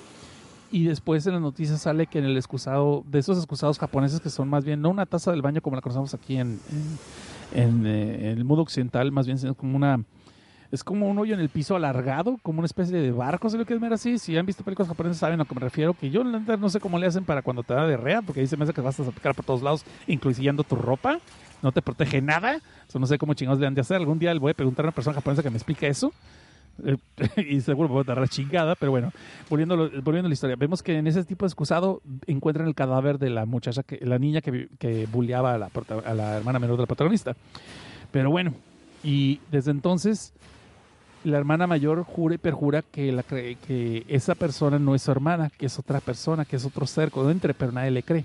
Y la muchacha crece y crece, eh, la hermana menor crece, eh, se casa, es feliz, tiene dos hijos del rollo, pero la otra hermana, inclusive, la hermana mayor, sigue sosteniendo que esa realmente no es hermana, sino que algo pasó cuando estaban jugando a los Gurizán y que desde entonces constantemente escucha la voz de su hermanita menor pidiendo la ayuda. Sácate el Twinkie. Ahí pasamos entonces, vamos rápido porque me estoy cayendo de sueño. Disculpen, disculpen, pero sí me estoy cayendo de sueño ahorita. Este, eh, el- pasamos al relato del segundo piso, del second floor. Que este es el cuento de estos dos constructores que están remodelando el segundo piso de un edificio donde hay varios negocios, pero entre ellos está una escuela primaria. Esas, escuelas donde están ayudando a los niños para hacer tareas, para ganar créditos y puntos y meterse a otras escuelas más mejores, ¿no? Mejores, pues ya. Entonces el caso es de que uno de los constructores siempre a estos dos les dijeron que nunca utilicen el, baño, el sanitario del piso 2. Y este, uno de los constructores pues se topa una chamaquita que piensa que es de la primaria, este, empieza a hacer amigas con él y practica cada rato. Y todo bien, todo natural, hasta que el otro compañero, el otro trabajador, este, le urge ir al baño y entra al baño del segundo piso. Y pues nunca haber hecho eso, porque resulta ser que cuando está soltando el miado y otras cosas, pues le llegan, ahora sí, sácate un Twinkie, le salen un chingo de espectros y otros eh, seres este, humanoides, todos calcinados, y empieza a oler todo como a todo quemado, eh, y lo empiezan a atacar. Él obviamente pide ayuda, llega el otro amigo, el protagonista, lo ayuda a salir, lo llevan al hospital, y el, pero el vato se empieza a sentir mal y ya no dice que ya renuncia, que no vuelve a entrar a ese lugar. Y eh, el otro compa no vio qué es lo que le pasó, sino se ve que el otro está todo asustado. Poco tiempo después el vato muere. Y lo que resulta ser es que aparentemente en ese piso hubo un incendio, varias personas murieron, ¿sí? Y este, pues se quedó maldito. Y entre una de ellas es la chamaquita que el, el protagonista siempre estuvo haciendo migas pero que supuestamente esa chamaquita siempre se aparece y al rato, cada rato se anda metiendo entre los alumnos en la escuela para ir a clases. Pero no todos los alumnos la pueden percibir, si no algunos la, la pueden percibir, los que la perciben pues la ven como una chamaquita normal y están jugando con ella. Pero sin embargo, el constructor, el de la construcción, a partir de ese momento cuando la ve, siempre la ve toda deforme con, un lado quemado a su cara. Y es esa historia. Este, a él no le pasó nada porque hizo amigas con esta chamaca, pero la chamaquita también le había divertido que nunca estar en el baño. ¿Se me hizo- bueno, en fin, se me hizo interesante la historia. De ahí pasamos uno que se me hizo como que, eh, ¿y esto qué? El de las muchachas de la. Las señoras de, de las eh, carretas, de las andaderas. Que les digo que es este Godínez que va pasando por la calle y nota dos señoras llevando andaderas así de bebés, pero que en vez de un bebé llevan un muñeco, ¿no? Pero empiezan ellas a mover la cabeza así, agitándola constantemente como si fuera un este. ¿Cómo se dice esa madre? Como si estuvieran haciendo hang ¿no? Esa madre. Y el, um, y el vato al principio pues dice, saca de onda, pero se saca más de onda que unos novios que están allí teniendo un picnic en la calle, pues ni se dan cuenta, ni se incomodan, ni se inmutan, ni se les hace raro verlo. Y cuando el vato vuelve a pasar por la calle, empieza a ver que hay unos policías agarrando a una señora y le están dando calmar y todo el rollo, y resulta ser que la muchacha de, este, de esta pareja de alguna forma como que también agarró la locura de, estas otras que pasaron en la, en la andadera y empezó a mover la cabeza así pues y moviendo la melena para todos lados y cuando el novio la trató de, de- de calmar pues esta morra se lanzó con todo y lo acabó matando y, y, este de ¿cómo dicen? destripando ¿no? y entonces este pote desde entonces este, quedó todo traumado, pero lo peor del caso es que desde entonces se sigue viendo que estas dos mujeres lo siguen a todos lados y nunca sabe qué es lo que va a pasar. Y ahí pasamos a lo que es la de interferencia. Y este sí está fácil, este es rápido. Este, ¿qué le voy a decir? Ese es el, el cuento de la muchacha que va a un sepelio, ¿no? De su familia y que se topa con un tío que tenía rato que no lo había visto. Pero lo que nota es que el tío este, despide un olor muy feo, como de animal, como de perro mojado, no sé, algo así, pero no puede entender ella por qué. Después sale la, la colación, el revés de toda la historia es de que este tío, que era un huevonazo, se casa con una muchacha que tiene, y que su familia es de dinero. Entonces el compa pues, se le hizo fácil y empezó a, a- aprovechando la influencia de los contactos de la familia y el dinero, pues pone un negocio para vender perros de crianza, ¿no? De esos perros así de, de alto pedigrí. Es así como empieza el vato a hacer su negocio, pero desgraciadamente como es muy malo para los negocios y pues no es muy inteligente ni muy trabajador, obviamente se va a la ruina todo ese negocio y empieza inclusive a afectar a la familia, la empieza a, la empieza a perjudicar. Pero las broncas no paran allí. Ya les había explicado de este ritual que ojalá me gustaría pensar que nunca pasó, que está reinventado este ritual, donde enterraron un perro hasta lo que es el cuello y lo dejaban morir de hambre poniéndoles todavía enfrente un pedazo de carne que él no pudiera nunca alcanzar porque siempre estuviera oliendo y estuviera deseando. Y ya cuando el perro estaba desvanecido casi, que se había vuelto loco y que estaba hasta con todo delirante, le cortaban la cabeza y esto lo usaban para una especie de ritual, para una especie de una maldición porque les daba mucho más poder supuestamente. Entonces resulta ser que este, este tío huevonazo, cuando puso su negocio, había una, una capilla, había una especie como de tumba, había una especie como de, ¿cómo se llaman estas cosas? Un altar, ¿sí? Un altar, que no sabemos para qué es, pero nos dan a entender que es el altar que habían hecho para del perro, el cabeza del perro, y que desde, y el vato se le hizo fácil, dice, ¿sabes qué? Yo quiero hacer aquí mi, mi, mi chancarrito, mi- mis, eh, mis corrales para los perros y mis, y mi, mi, granjita para patitos y vaquitas, ah, no es cierto, para los perros y poner aquí todo mi negocio, mi changarro, y pues me tiras esa, me tiras esa capilla a la chingada. No, señor, pero no mames, o sea, pues, como son bien certificados los japoneses, los conductores que nos enseñaron una chinga, pues es un altar, o sea, no mames, ¿cómo vamos a tirar eso? No, usted tira la chingada, o sea, yo, yo no, no ande chingando, yo ahorita le pago sus yenes y, este, y si no, se me llena la chingada. Entonces, pues supuestamente quedó maldito el cuate cuando derrumbó este altar. Las cosas se complican cuando el suegro de, la, de, del- sus suegros, el papá de, de su esposa, empieza el señor a comportarse cada vez más errático, como si le hubiera dado eh, esquizofrenia y demencia, y empieza inclusive a caminar en cuatro patas, empieza a ir por todos lados, empieza a andar desnudo por todos lados, empieza a gruñir a la gente, como si estuviera comportando como un perro. Lo peor del caso es que en una de esas, que por más que le estuvieron metiendo, eh, eh, llevándolo a cada eh, al doctor, a que lo viera algún especialista, no se mejoraba. El caso es que al, al final el señor acaba sus días siendo atropellado por un carro y cuando ven el cadáver, ven que el cadáver, el cuerpo del señor ya estaba flaco, esquelético como un perro exactamente. Las cosas empezaron a empeorar todavía después cuando vemos que la misma esposa del cuate empieza también a delirar, empieza a andar caminando en cuatro patas también, empieza a gruñir de toda la gente, se empieza a escapar y salir a la calle y estar caminando en cuatro patas, pero lo que mucha gente después les dice, que inclusive cuando veían el rostro de la esposa, se le veían las facciones ya de un cánido, de un perro, simplemente. Y desde entonces, eh, el tío siempre estuvo empezando a oler, a despedir ese olor fétido como de un perro mojado, a donde quiera que fuera. Y la novia que está contando toda la historia, la novia del, protagonista, más bien ella es la protagonista, está contando, está bien, diciendo que le juró, que le pareció ver que por donde quiera que caminaba el, tío, había huellas de un perro. Estaban las huellas de las patas de un perro. Inclusive le pareció ver a unas patas de un perro pasando por detrás de donde estaba el fetro en ciertas ocasiones. Para no ser cansado, en una de esas fue a visitar a su tío porque pues ya no se había reportado mucho tiempo y donde va viendo que el tío estaba eh, sacando de las de las este, jaulas a muchos perros, todos enfermos, todos este, desnutridos, pero vivos, los estaba enterrando en una fosa común y obviamente todo el territorio apestaba horrible. Pero la sorpresa de todo eso es cuando está viendo que los perros todavía están vivos, pues este cabrón ya los está sacrificando, pues porque se fue el negocio a la chingada y pues este güey pues estos se están enfermando porque pues los no los cuidó bien.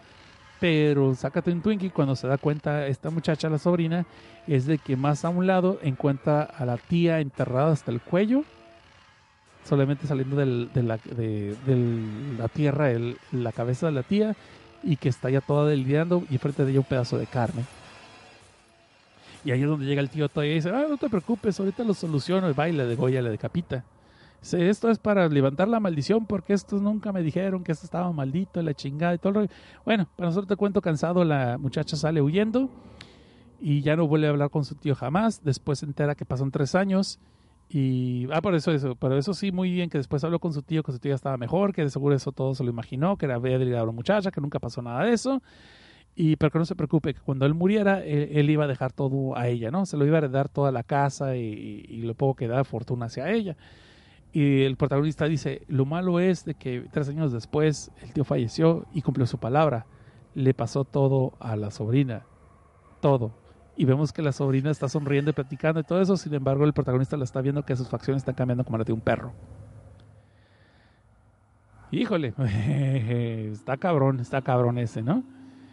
Y en sí, y de allí este, pasamos al último episodio, al último cuento, que es de la Casa Negra.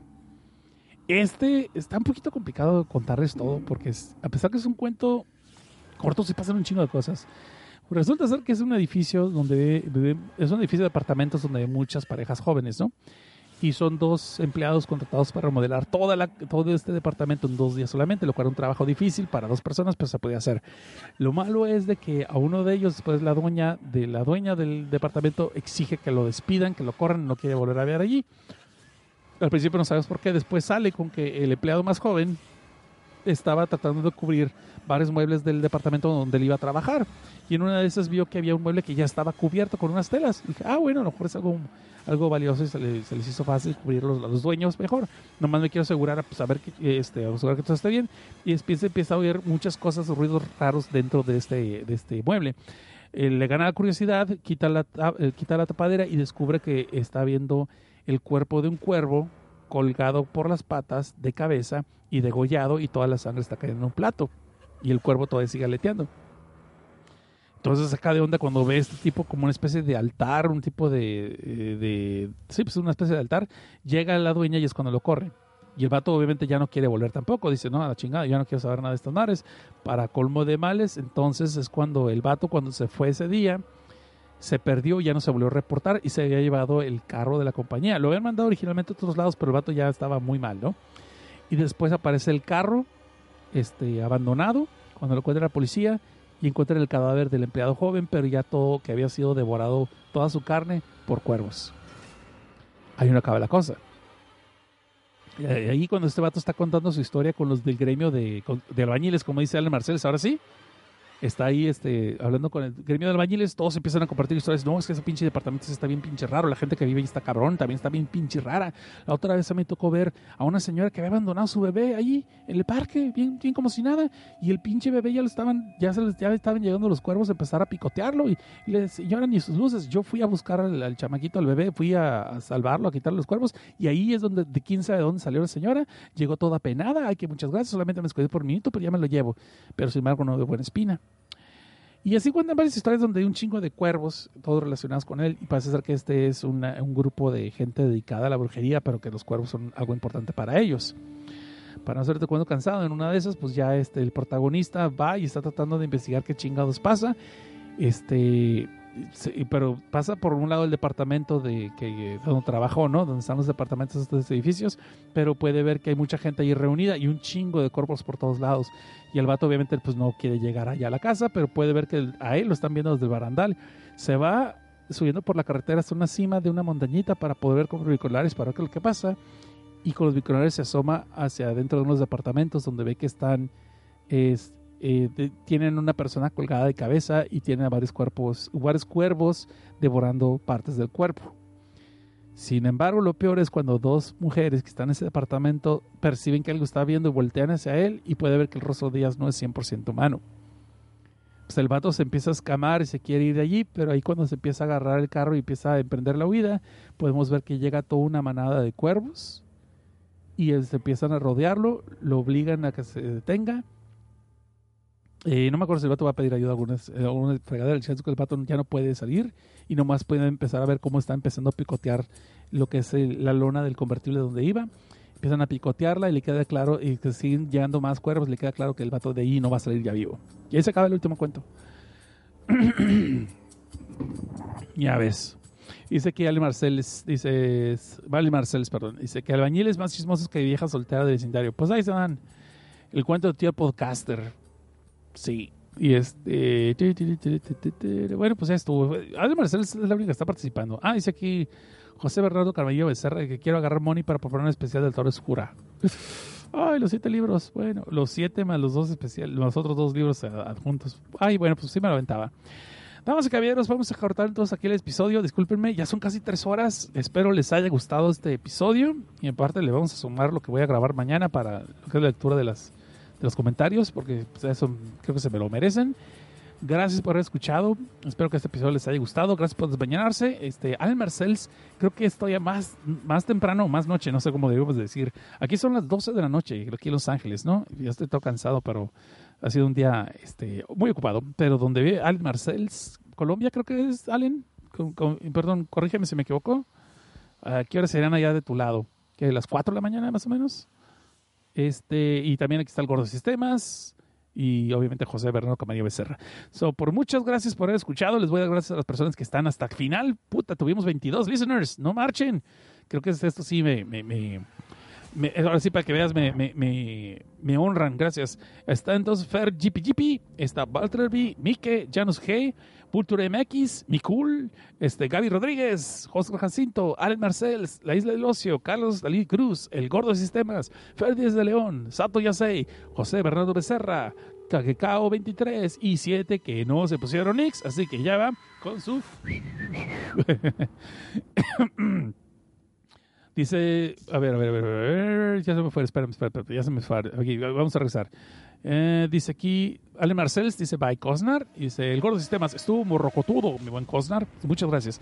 Y Fer Díaz León dice que en Colombia tiene la misma hora que en México ahora. Dice, ok, entonces, que acá son las dos, dice, Fernando, dice José Bernardo Camarillo Becerra, dice que son las dos.